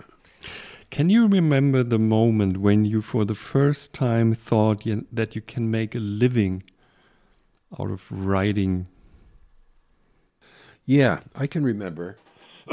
it was, um, and I was, um, I was just I was turning 40, for goodness sakes. Uh, and when I had I finished, me? I had finished writing Moon Palace. Right. And, uh, you know, I had published, you know, five books by then, but I never made much money. Uh, okay. But then my agent got a good contract for Moon Palace. And suddenly there was more money than I'd ever thought I'd ever earn as a writer. I mean, by today's standards, it wasn't that much. But Can to you me, remember the sum? I, am not going to say, but it was. Um, but it I was, didn't. I didn't understand. How much was it? it's it's a long time ago, but it would be interesting. Whatever. It took you so long to have the feeling that you can make a living. Yes. Yeah. I mean, you're Paul Auster, right? Yeah, but I, I was always Paul Auster, and nobody cared about that very much at all. and I think when you get down to it, uh, how many people are in the world now? Eight billion, seven and a half billion. I would say about 99.9999% of those people don't care about me either. You mm-hmm. know, I mean, you have to put yourself in perspective. I'm just one little one little dot in this big world of ours. Now, you, you've you've just briefly mentioned the death of your father, the early death of your father, which I think played a very important role in your life for many different reasons. I mean, one of the reasons you just mentioned, I mean, you inherited some money that. Yes, it was. It saved my life. Um, it's so curious that his sudden, unexpected death. When he was 66. He was 66, yeah. And he had never been mm. sick. It, it, he was just always healthy. And uh, he died of a heart attack, and, and, and that was that. And uh, it was a real shock to me uh, because I hadn't. I thought he'd lived to 90, 95. He was strong and always so healthy. Um, played tennis every single day. Um, he could still beat me, you know, when he was in his sixties. Um, so I, I don't know. Um, then I earned, I, I, I inherited some money. Again, by the standards of you know inheritances, it was very small, but it gave me some breathing room, and uh, allowed me the space to write these books. You see, um, which have been building up in me for all these years, and um, it made all the difference. And and and and, and sort of the, the so this early death of your father in, in some other ways kind of haunted you right? Because when you were heading towards 66 you were like thinking about it, it Well, it, was, it was I, I don't know what your stories are, the two of you, whether your fathers are still alive or not. They are. They are, Uh, Yeah. Um, well, there's a it's a strange thing to lose a parent. I mean, I've lost both my parents. Uh, uh, my mother died. Uh, gosh, it's almost 19 years ago now, and my father died uh, over 40, uh, 42 years ago now. It's crazy to think that. Um, um, when you get to the age that your father was, if you're especially if you're a boy, um, and you and you you get to a point where you understand you're older than your father ever got to be.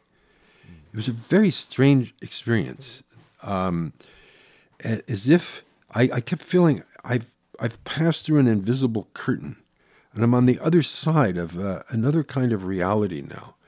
I'm in I'm walking on territory that uh, I don't I never really thought I would be. Um, it's not mine. What what is this new world that I'm in? How can how can a boy be older than his father? It's not it's not possible.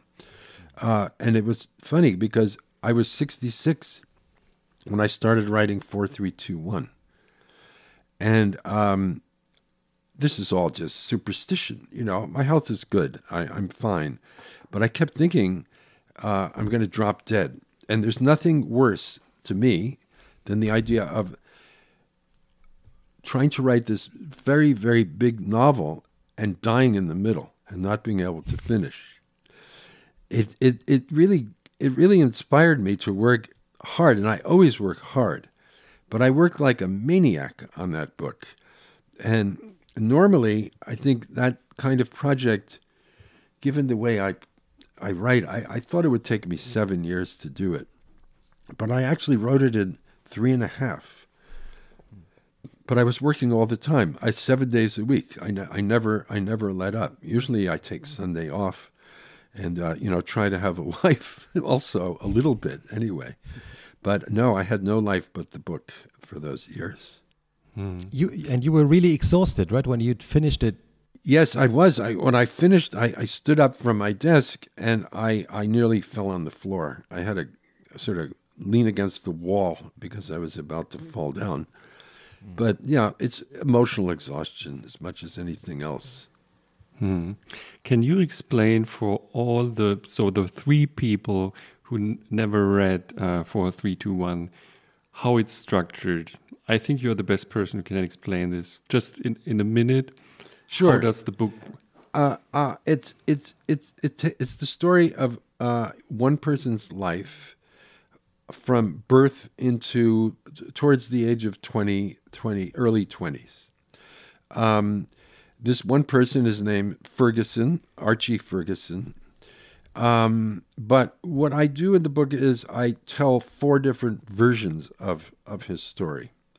He, genetically, he's the same person. He has the same parents, but in in one, um, you know, he lives in one town. In another, he lives in another town. Um, in one, his uh, uh, his father struggles to make a living. In another one, his father becomes uh, successful. In another one, his father dies when he's young. Um, and I tell these stories not sequentially, but in rotation. So the structure is it's very simple. The the first chapter is called 1.0, and that's the overture. It tells the story of Ferguson's parents, how they met, married, and the chapter ends with the birth of Archie Ferguson, who, at that instant, is the youngest person on the face of the earth. And then you have 1.1, which is establishes Ferguson 1, and then 1.2, 1.3, 1.4, and then 2.1, and there there are seven seven cycles in the book, and um, and we follow the different Archies who, who are the same boy but different uh, through all these permutations of his of his life. It's not an autobiographical book, but it's it what I it's what it shares with me are time and place. So he's Archie is born the same year I was, in the same city I was, lives in the same general area where I lived. Um, and there are certain things about the family that resemble my family, but then again, not. And so it's not a picture of my mother and father. Um, and uh, and uh, and there, all the characters are invented. I mean, I didn't take anybody from real life except except one family, who are minor minor minor characters. There are a few events from my life that I that I used, but again, they're they're not important. They're, they're not the essential ones. Um, except this, and this is the very heart of the book for me. As you probably know, because you're both so attentive to what I've been doing all these years, so I, I don't feel that I'm going to give you any surprises. Um, sorry, not sorry. When when 14 years old, you know, I, I went through that experience of um, watching a boy uh, uh, killed by lightning next to me. Yeah, yeah. This was this was the important event of my life. I think. How did that actually happen? Can you Can we us? open a parenthesis? Can you just Yeah. tell the story because it's Yeah. really important? Yes, Yeah. it really is important uh, because it changed my life, uh, and I uh, it's it's I, I was at a summer camp. I don't know. Do they have summer camps in Germany? Uh, in Yes. the, in the way they do in the. United Unfortunately, States. yes. Uh, see, here some of them are very nice, and you know you you, play sports and you do do different things, and you live with your people your age, uh, and but some some of these camps uh, they can go on for eight weeks. You know, it's the whole summer, and I used to be sent off for a whole summer. So, the year I was fourteen, which was really the last year I did it. Um, and you were 15 when you when you wrote that when you when you really got into the series writing thing. So it was just yes. before. Yeah, Yeah. this happened before that. Um, so anyway, uh, mostly what we did was play basketball. We were all fanatic basketball players there, and um, and baseball, and um, uh, and the counselors were all these cheerful guys in their early twenties who were you know college students, mostly from New York, and um, they didn't know anything about the woods or countryside. All they knew was, you know, basketball and baseball and how to tell jokes, and um, it was all very nice. But one day, one of the counselors said, "You know, look, we're here in in nature. We should take a day off from sports and go on a hike. That'll be fun. You know, we should, you know, take advantage of what of our environment here." So everyone thought this was a great idea, and off we went, about 20 boys and two or three of the counselors. And we didn't know where we were going. We're in the woods, we're blundering right and left, and you know, we got lost very quickly and we had no idea where we were. And then it started to rain, and then it started to rain more, and then uh, a, a really violent storm uh, broke out on top of us the sky was black and it was lightning and thunder. It was very violent, really pelting rain, and um, just a ferocious uproar of the elements.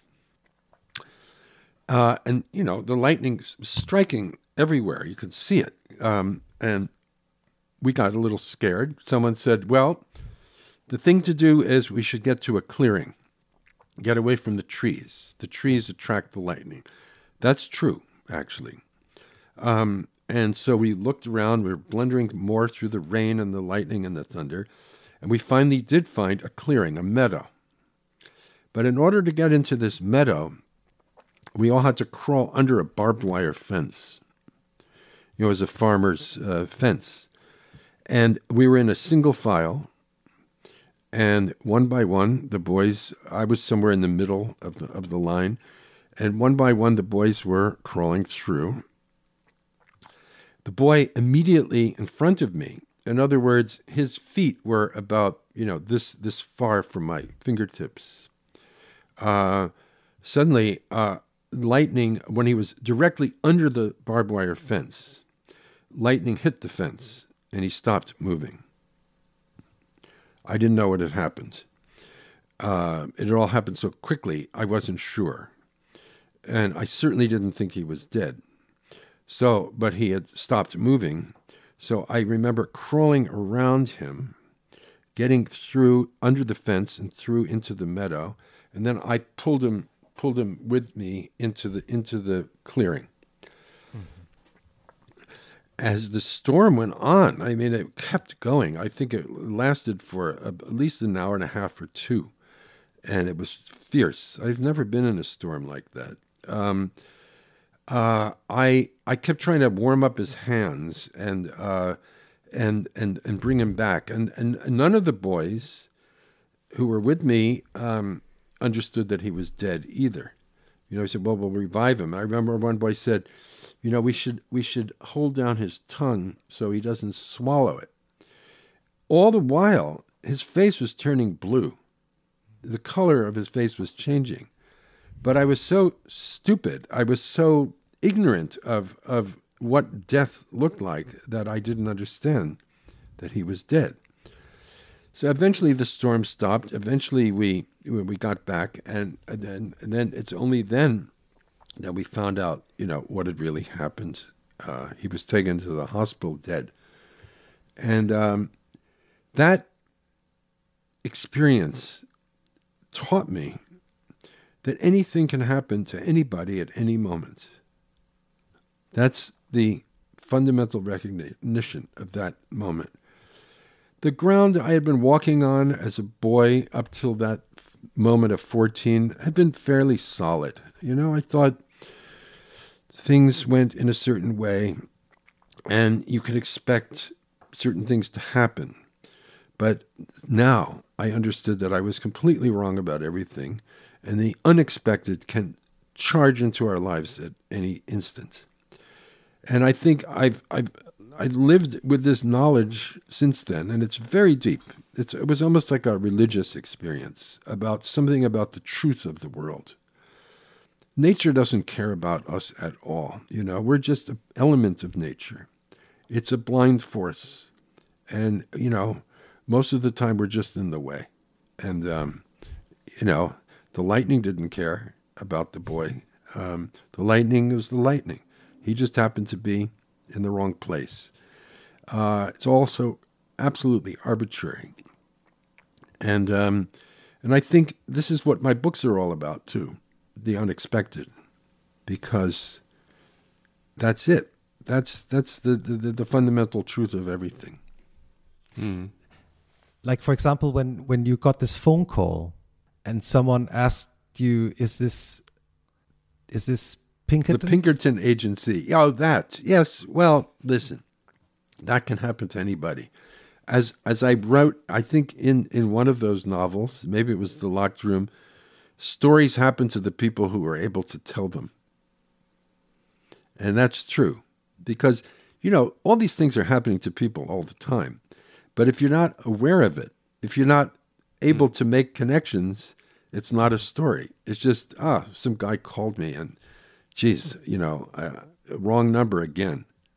Mm-hmm. But with this thing, I thought he called twice, and um, he kept asking for the Pinkerton agency. I, I was busy. I actually I was working on the invention of solitude. I said, "Sorry, wrong number," and I hung up. Um, but then and he called again the next day. He called again. He called the next, the next day, right? day, and it was the same voice asking the same question. And um, then I hung up the second time and I said, why did I do that? Why did I ask him what he wanted? I mean, why not play along a little bit? It's, uh, find out what the case was, what what what he needed the uh, detectives for. I kept waiting for the phone to ring a third time, but it never did. Okay. And that's when the idea to write City of Glass as it opens, that's when I got the idea. What if the third call had come and I had pretended to be, well, not a Pinkerton agent, but the private eye, Paul Auster? Because I, I thought I want to stay true to the premise of this story, which somehow implicates me in the story. So I thought I should use my own name as part of it. Um, and there we go. It all that phone call started the book. To come back to four, three, two, one, which may be the most, I think, the most Austerian book you wrote, maybe because you tell the different stories that uh, of the same person developing totally different. Uh, Christoph is showing the book. Um, so the basic idea is that your life could uh, take totally different directions and it's ju- it's just chance what happens and everything can everything's possible. You can end up end up in london or somewhere else uh, with your life. And that's the basic structure maybe of most of your books isn't it? So it's always about you say today you say the unexpected. It's about chance and randomness and coincidence. Well, you see, I, I, yes, to some degree, but I, I just want to say that um, I just want to show that I believe that this is one of the f- crucial elements of life. But everything isn't random or by chance. In that, I don't know. I don't know your story. I don't know why you became a journalist, but something in you must have said at some point, "I want to be a journalist." Um, otherwise, you wouldn't be doing it now. Uh, you'd be doing something else. And um, um, are are you still there? Can you hear me? yeah yeah Yeah. Yes. Yeah. Okay. You seem to freeze in the in the frame. For yeah a yeah second. same here but I can. audio I can, is fine Okay. No, Okay. freeze- audio no is fine. freezing here, so we're, Okay. we're fine. Um, so you made plans. This is all I want to say. You made plans, and um, you you realized these plans by getting to the next stages that allowed you to do the thing you were preparing to do. Uh, this is normal because we do have will. We do have freedom of choice, and um, we can make decisions about who to marry, not to marry. You know, what job to have, what not to do, where to live, where not to live. Um, and then what's interesting, though, is to me, is that you have your goal. You're on your road. You're walking towards becoming, say, a doctor. And um, and then one fine day, as you're on that road, a tree falls in front of you. Uh, so you have to go off the road into the woods in order to continue. Well, then any number of things can or cannot happen. Um, you get into the woods, and what if while you're there, you meet somebody who tells you something that's so astonishing that you decide, actually, I don't want to go back on that road. I want to go with this person deeper into the woods because there's something really interesting that's going to happen. Or, or you say, no, forget it. I'm getting back on that road no matter what. And you do, and you get back on. But your life is different, nevertheless. Um, so this is what I would call the unexpected in a very mild way, you know, a, a sort of abstract parable way. Um, uh, I'm very interested in the whole idea of accidents, just because, you know, philosophically, accident means that which is not necessary, right? And and so much of what happens to us is not necessary. Um, um, it's just, you know, a contingent fact. I guess the only necessary things are uh, that we die, I suppose, and that's that's that's about it, and that we need to eat and sleep, and and be kept warm, protected from the elements in order to live. But eventually, it's all going to end up in in the grave. Have you ever been approached by, I'm sure you have been approached by physicists uh, talking with you who wanted to talk with you about the fundamental structure of the universe, about chance, which is built into it?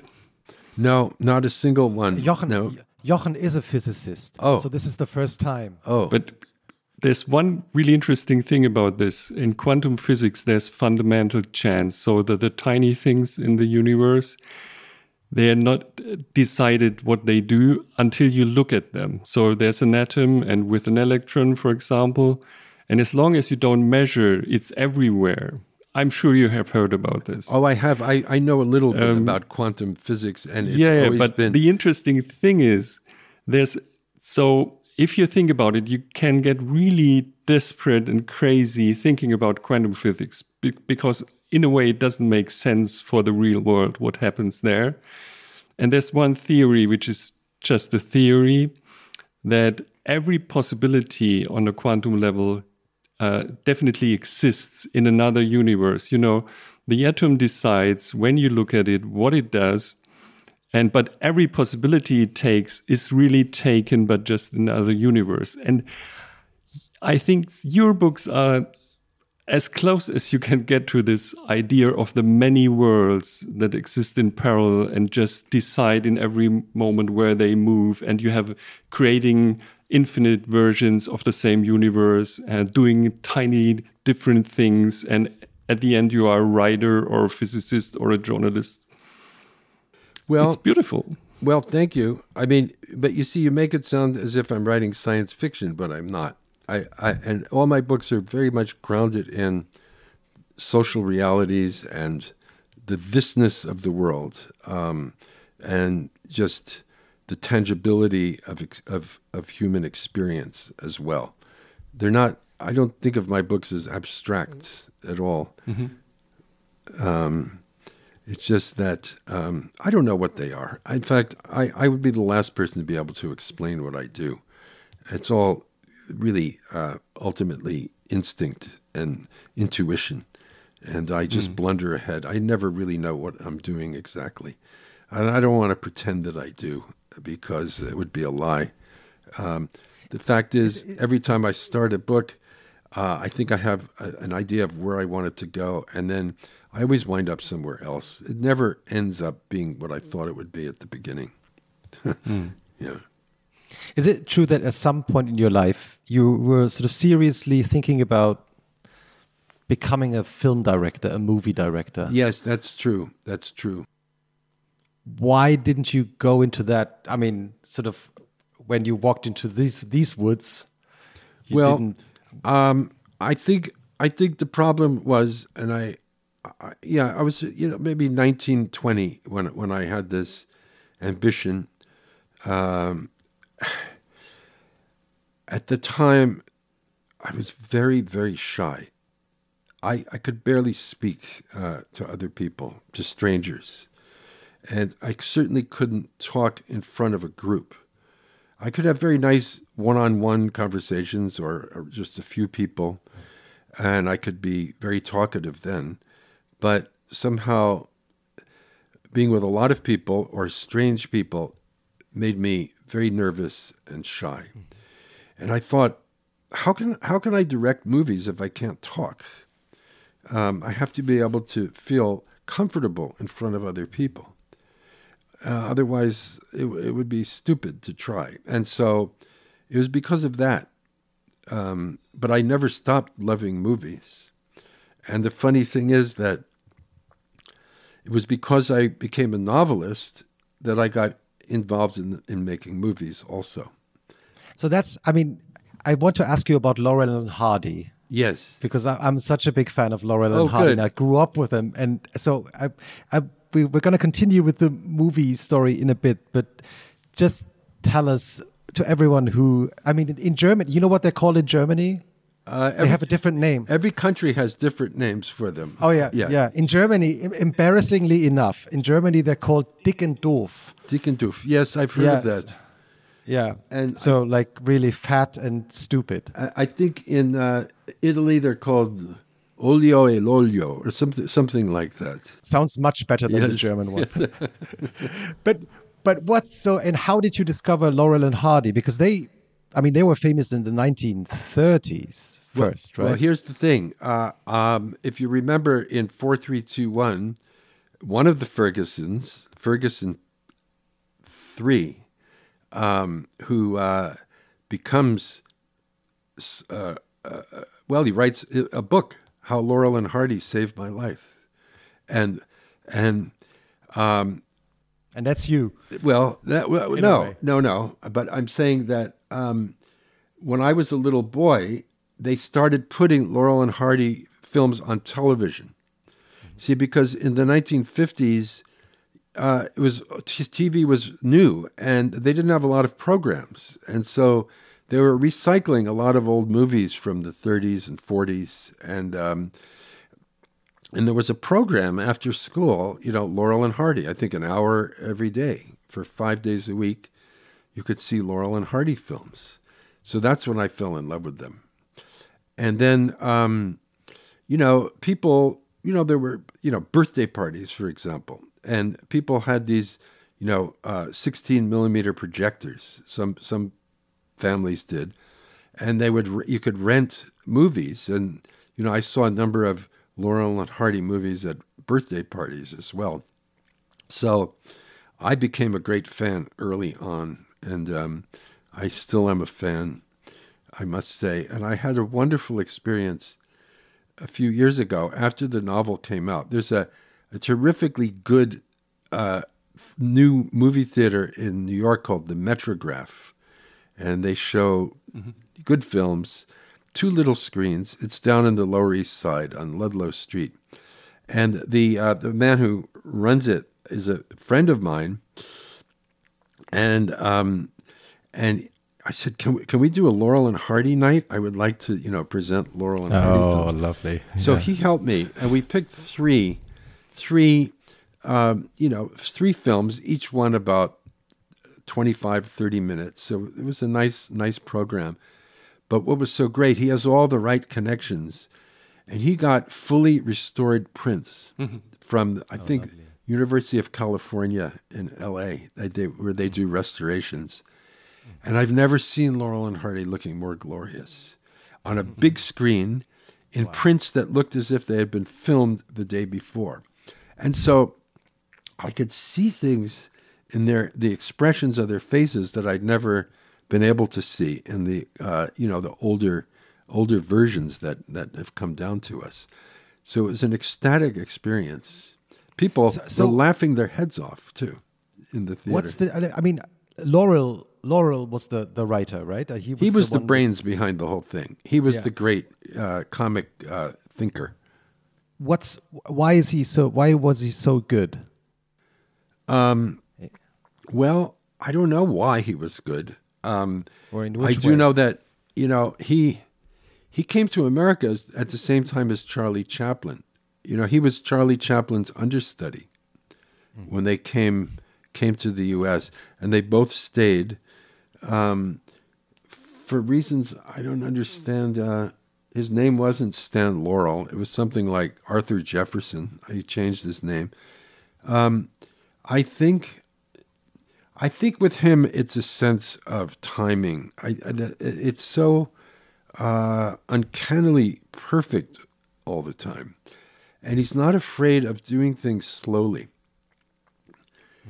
Um, and he knows that, you know, one gag is not enough, that the first gag has to be followed by a second, and preferably a third and uh, he seemed to have that that knack of, of inventing the right thing to happen. And um, so I, I, don't- I don't know. We we looked at um, a Laurel and Hardy movie not long ago. It really is great. It still it still holds up. Um, What, what's what's the? If you have never seen a Laurel and Hardy movie, what's the one I, I should go for first? Well, I think the the one to start with, uh, uh, I think is mu- is recognized as probably the greatest thing they did. It's called the Music Box, which is um, they're they're they're two guys moving a piano up a flight of stairs. That's the whole movie, but it's it has Yeah, it has it has I don't know the the some tone of an absurdist play. I mean, it's, you could imagine Beckett having written this thing, al- almost, almost, Almost. yeah, You met you've you've met Beckett, right? yeah, yeah, a few times, yeah. What was he like? Um, he was very kind to me, very nice. Uh, he's he was very shy, um, withdrawn kind of person, but kind. And we had a nice correspondence for years, and it, it meant a lot to me. I have to say. Um, and um, he he he he had a you know a big impact on me uh, as a young as a young person. His work um, and you know later on i mean well after he was dead i i i see you wouldn't know about this in germany but in america i put together his collected works for his 100th birthday in 2006 um, it was a big project and uh, i'm very glad because it, unfortunately in america a lot of his books were you know done by publishers that didn't have much money in the beginning and they kept reprinting these editions that had lots of typographical errors, lots of faults, uh, particularly the novels and the stories. And so I cleaned it all up, and um, you know the the books are nice, and uh, I, I was happy. And his nephew, Edward Beckett, who, who is the executor, was very much for me. He wanted me to do this, and he's been very kind to me, and um, so I, I'm I'm grateful. I I I wanted to do it, and um, Grove Press is the publisher who who published him here for years, and they they they did it, and it was a good experience. Yeah. So, so going back to your uh, uh, movie career, because you've mentioned it briefly, the reason, sort of the reason why, in the end, you you became a movie director, was because you've you'd become a novelist, a well-known novelist, and an editor uh, of the op-ed pages of the New York Times asked you to write a Christmas story. Right, that's it. It was uh, thirty years ago, nineteen ninety. Um, Christmas, uh, and so I I had never written a short story uh, since high school, and uh, I'd never written anything that had been commissioned, and I and since then I haven't either. But I was very touched that he wanted me to do it, and um, he he was very persuasive on the phone, and uh, he said, "I want something about New York, a story about New York." It took me a while to come up with the idea, but then I finally did about it was mostly about how there, there was a man I bought my cigars from. There's nothing to do with the uh, Harvey Keitel character, but I liked him.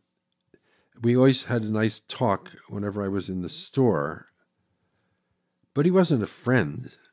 But what was he? It was this this kind of relationship that you have in big cities with people who are part of your life, your life. The weak ties, right? Yeah, it's it ties you to to the neighborhood. I think the community. Um, so I wrote the story, and um, a filmmaker out in San Francisco read it, and he thought it had uh, some potential to grow into a film. That person was Wayne Wang, and um, we eventually worked together and made it, and made another film right after, also, which is improvised. Um, you mentioned it earlier, blue in the face.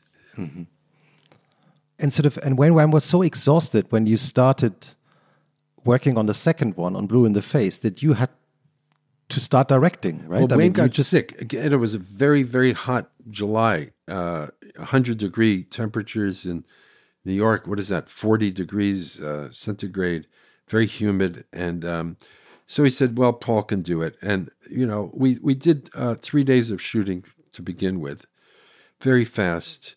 And then um, we kind of put it away. And um, worked on editing Smoke.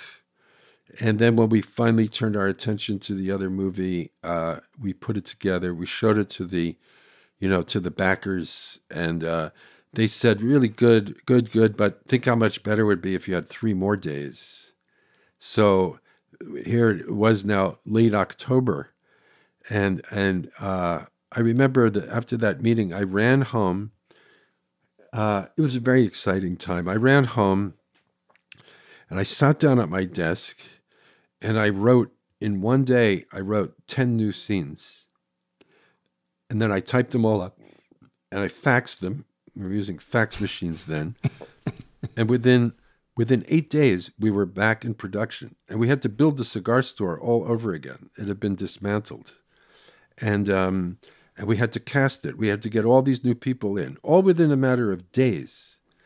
And we and, and because Harvey Keitel, who was essential to the project, was leaving for Europe. Uh, uh, you know, t- uh, ten days from the day of that meeting, and we had to do it in that time, or else we weren't going to be able to do it. So though that second part, um, the actors often use the lines I wrote directly, um, but uh, the first part was more improvised. But all along, they were free to do whatever they wanted. Um, it was just we were working so fast that that it was easier for them. So I remember Harvey, uh, he wanted cue cards, and there's one scene, and all over the room were all the lines he's supposed to say because he hadn't had time to study them. He was just he was just reading this stuff off the wall, but it turned out just fine. And and the conversation he was having with Vic Argo in the room, they weren't even in the room together. Wow! Because we filmed them on separate days. Mm. Um, mm. You know, this is how you make movies. It's crazy sometimes, but it was a lot of fun. I, I really I really enjoyed it.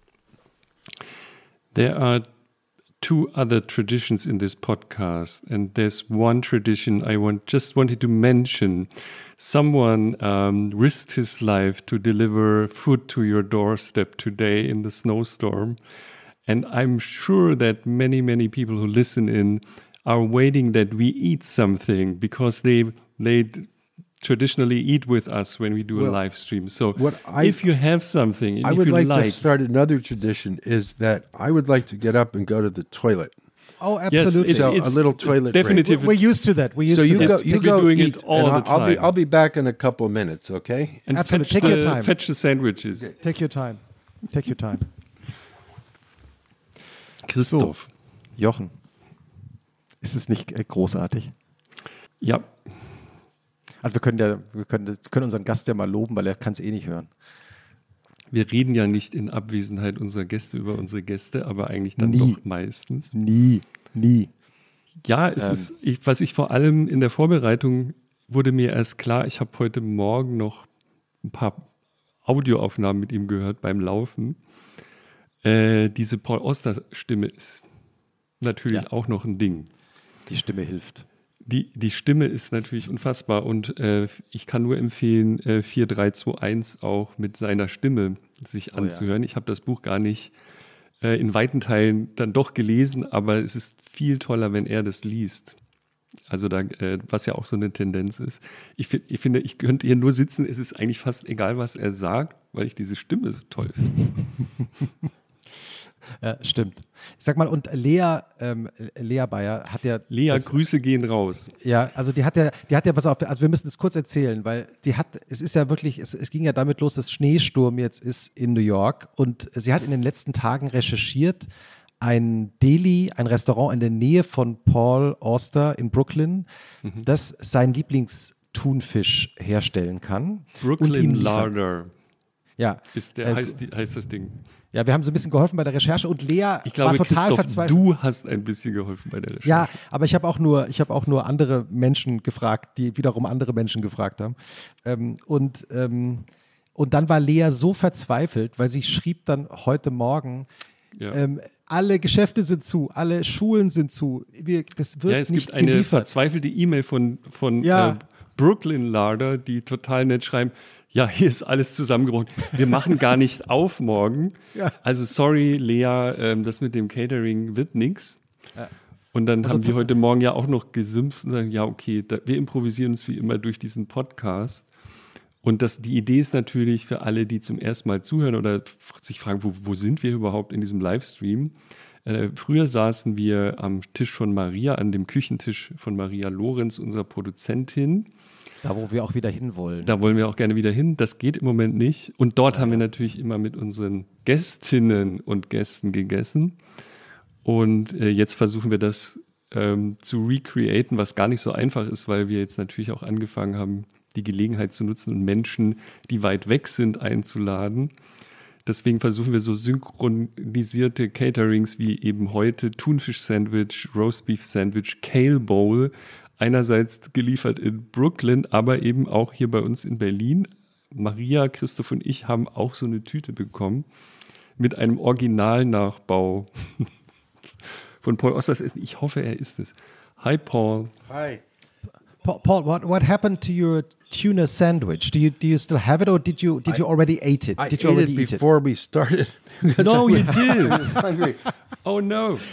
That's always that's always we're always happy when we make our guests happy. I didn't know I was supposed to eat Okay, it so- on on Yeah. on on air, so to speak.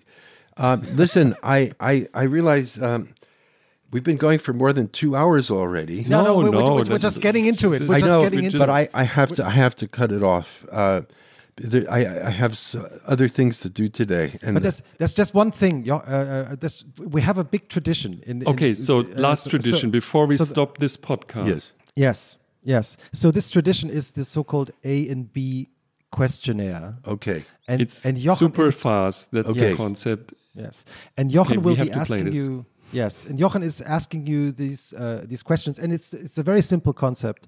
Um, So Jochen asks you a question. It takes you five like minutes and then you can. something like uh, cats or dogs, and you say, what would you say? Okay, I'd explain it to you again. So the, the game is called uh, A or B or next. And I, I read uh, pairs of words and you have to decide really quickly which word you want to choose. That's all. Choose uh, for what purpose? Do we continue talking about that word or no? No, Which it's word just, I like? It's just it's just applied brain research. There's a fast process in your brain, and you have if you have to decide really quickly, it's a it's a special uh, process that um, that's activated. And the idea is you don't you don't think about it. You just choose the word. It's Uh, super simple. It's like as Christoph mentioned, cat or dog, and you say Okay, Dog. I understand. I invented a game similar to that um, with my How daughter when she was little, and I used it in Lulu on the Bridge, another movie I made. Yeah. And it's just uh, uh, questions like this: Are you a match or a cigarette lighter? Are you an owl yeah. or a hummingbird? You see, you have to. You have to say. Okay, so I'm Okay, ready so- for your question. perfect. So you Basically, you get the game. basically, ba- basically, Jochen, we have to include these questions in the next. In the Yeah, next it's episode. recorded. It will Okay. happen. Okay. And one last thing, if you can't decide, you can say next. Okay, Okay? I have 70 questions, all right. and you can say next seven times, and Christoph is uh, counting. So we start. Please answer quickly. I start now. So, snooze or get up, Snooze, heat or haste, haste, yes or maybe, maybe, sharing or having, sharing, beautiful or not beautiful, beautiful, mother or father, mother, new or old, youth or old. Um, new or old, I can't. I can't understand you. You. Are, new oh, new old, or old? New or old? Uh, new.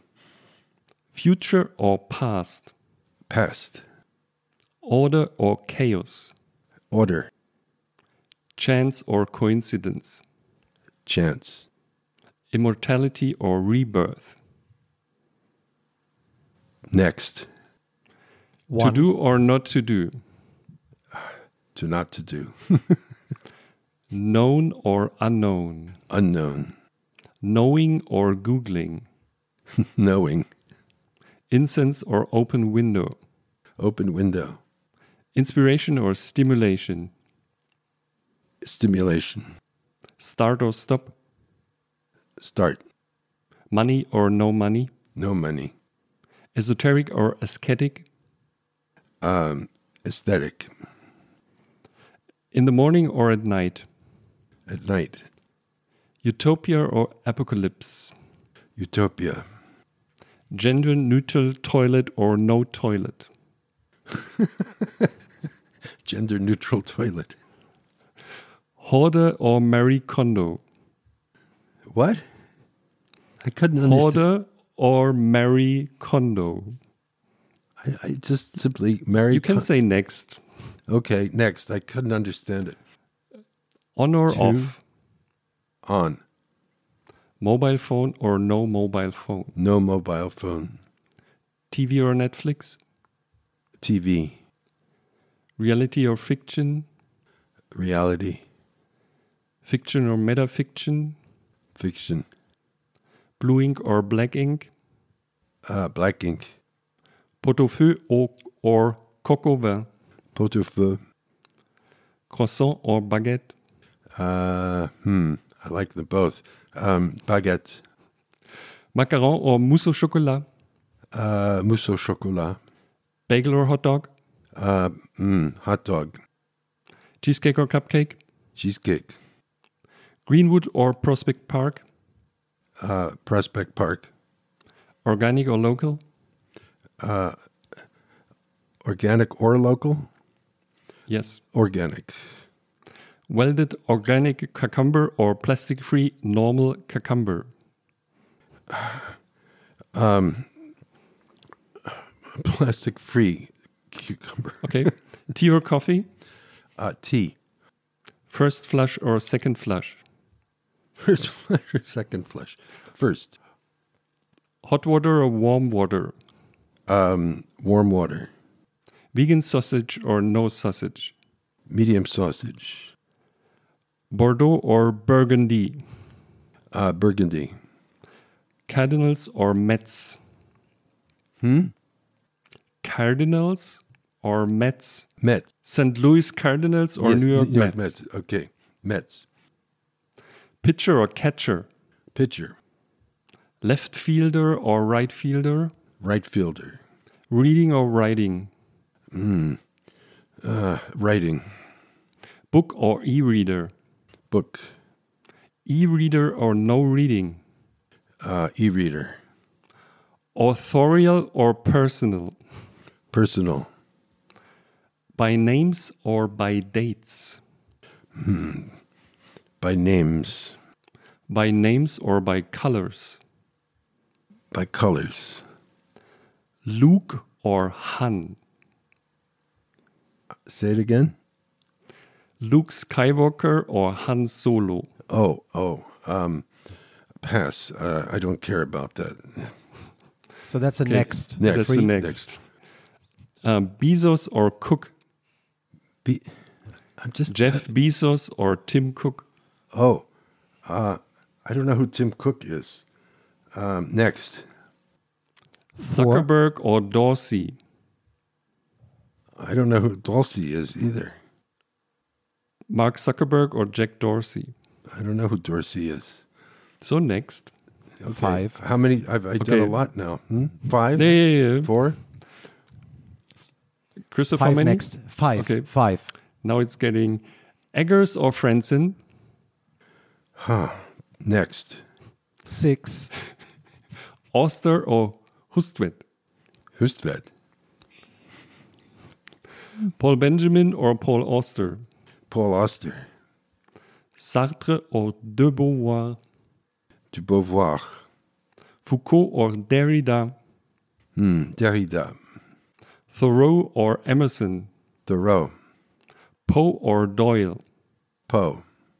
Poe or Joyce? Joyce. The Raven or To Helen? Um, to Helen. Merkel or Macron? Hmm. Merkel. Biden or Harris? Biden. Biden or Pelosi? Pelosi. Harris or Obama? Obama. Erdogan or Netanyahu? Who's the first? Er Erdogan Oh, or Erdogan. Netanyahu? Ooh, ooh, ooh! I hate them both. Um, uh, uh, Erdogan. Xi Jinping or Putin? Oh Jesus.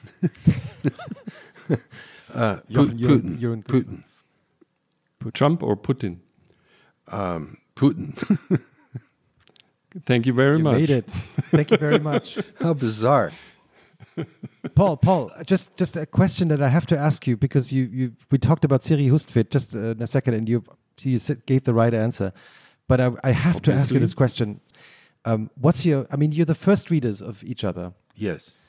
What's your favorite book of your wife, Oh. and why? You know, I love them all. I have to say, I love them all. Um, and I think uh, each one is another world unto itself.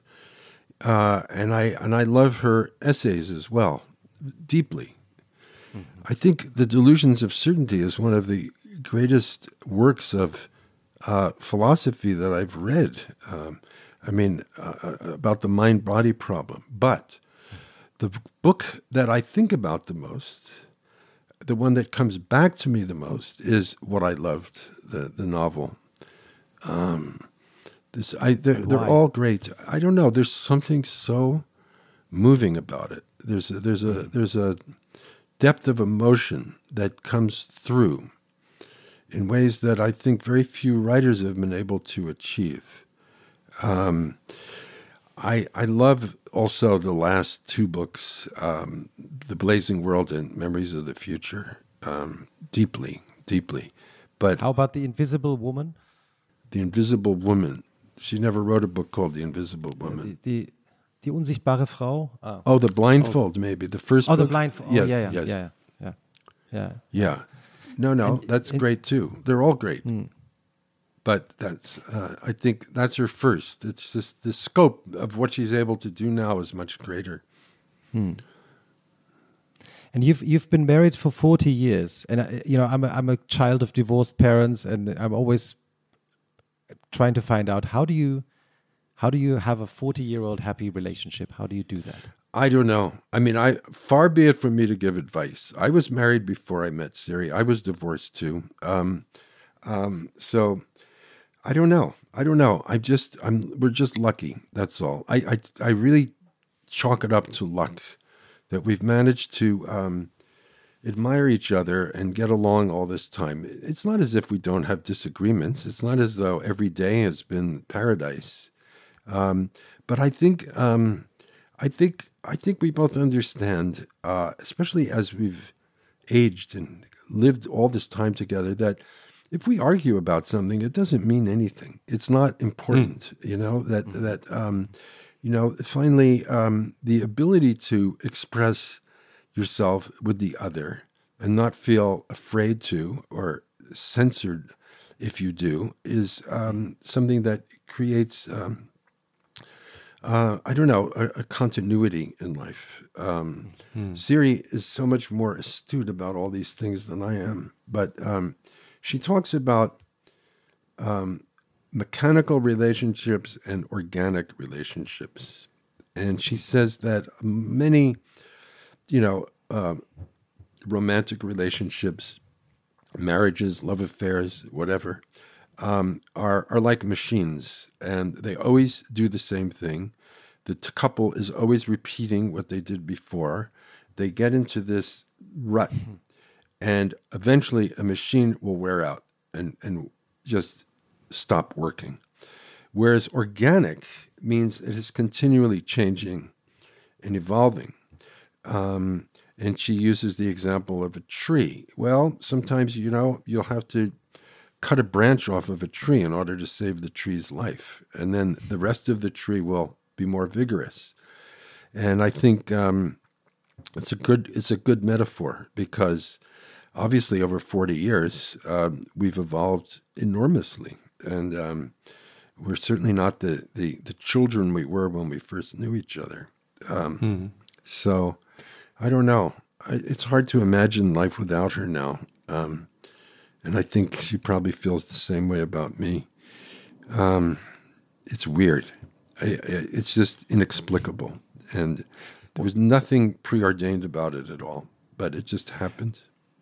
I was wondering how a typical day looks in like in your house with two writers. You have breakfast together and then go off for 10 hours and then you meet again on the couch watching movies or Yeah, that's pretty is that? much it. I mean, uh, you know, yeah, uh, ten hours might be a, a bit of an exaggeration, but um, um, we, I don't know, we're both working very intensely, and therefore we're both exhausted by the end and um, of the day, and then then we we pick up, you know, our everyday existence, our conjugal life.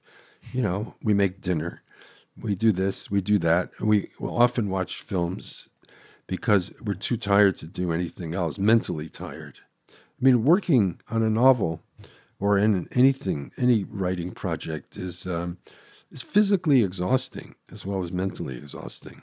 So it's good to relax a bit, and then you're ready for the next day. Jochen? No, no, I just I because you're such a wonderful person. I just wanted to remind you that we never end this podcast. So we we keep on asking you questions.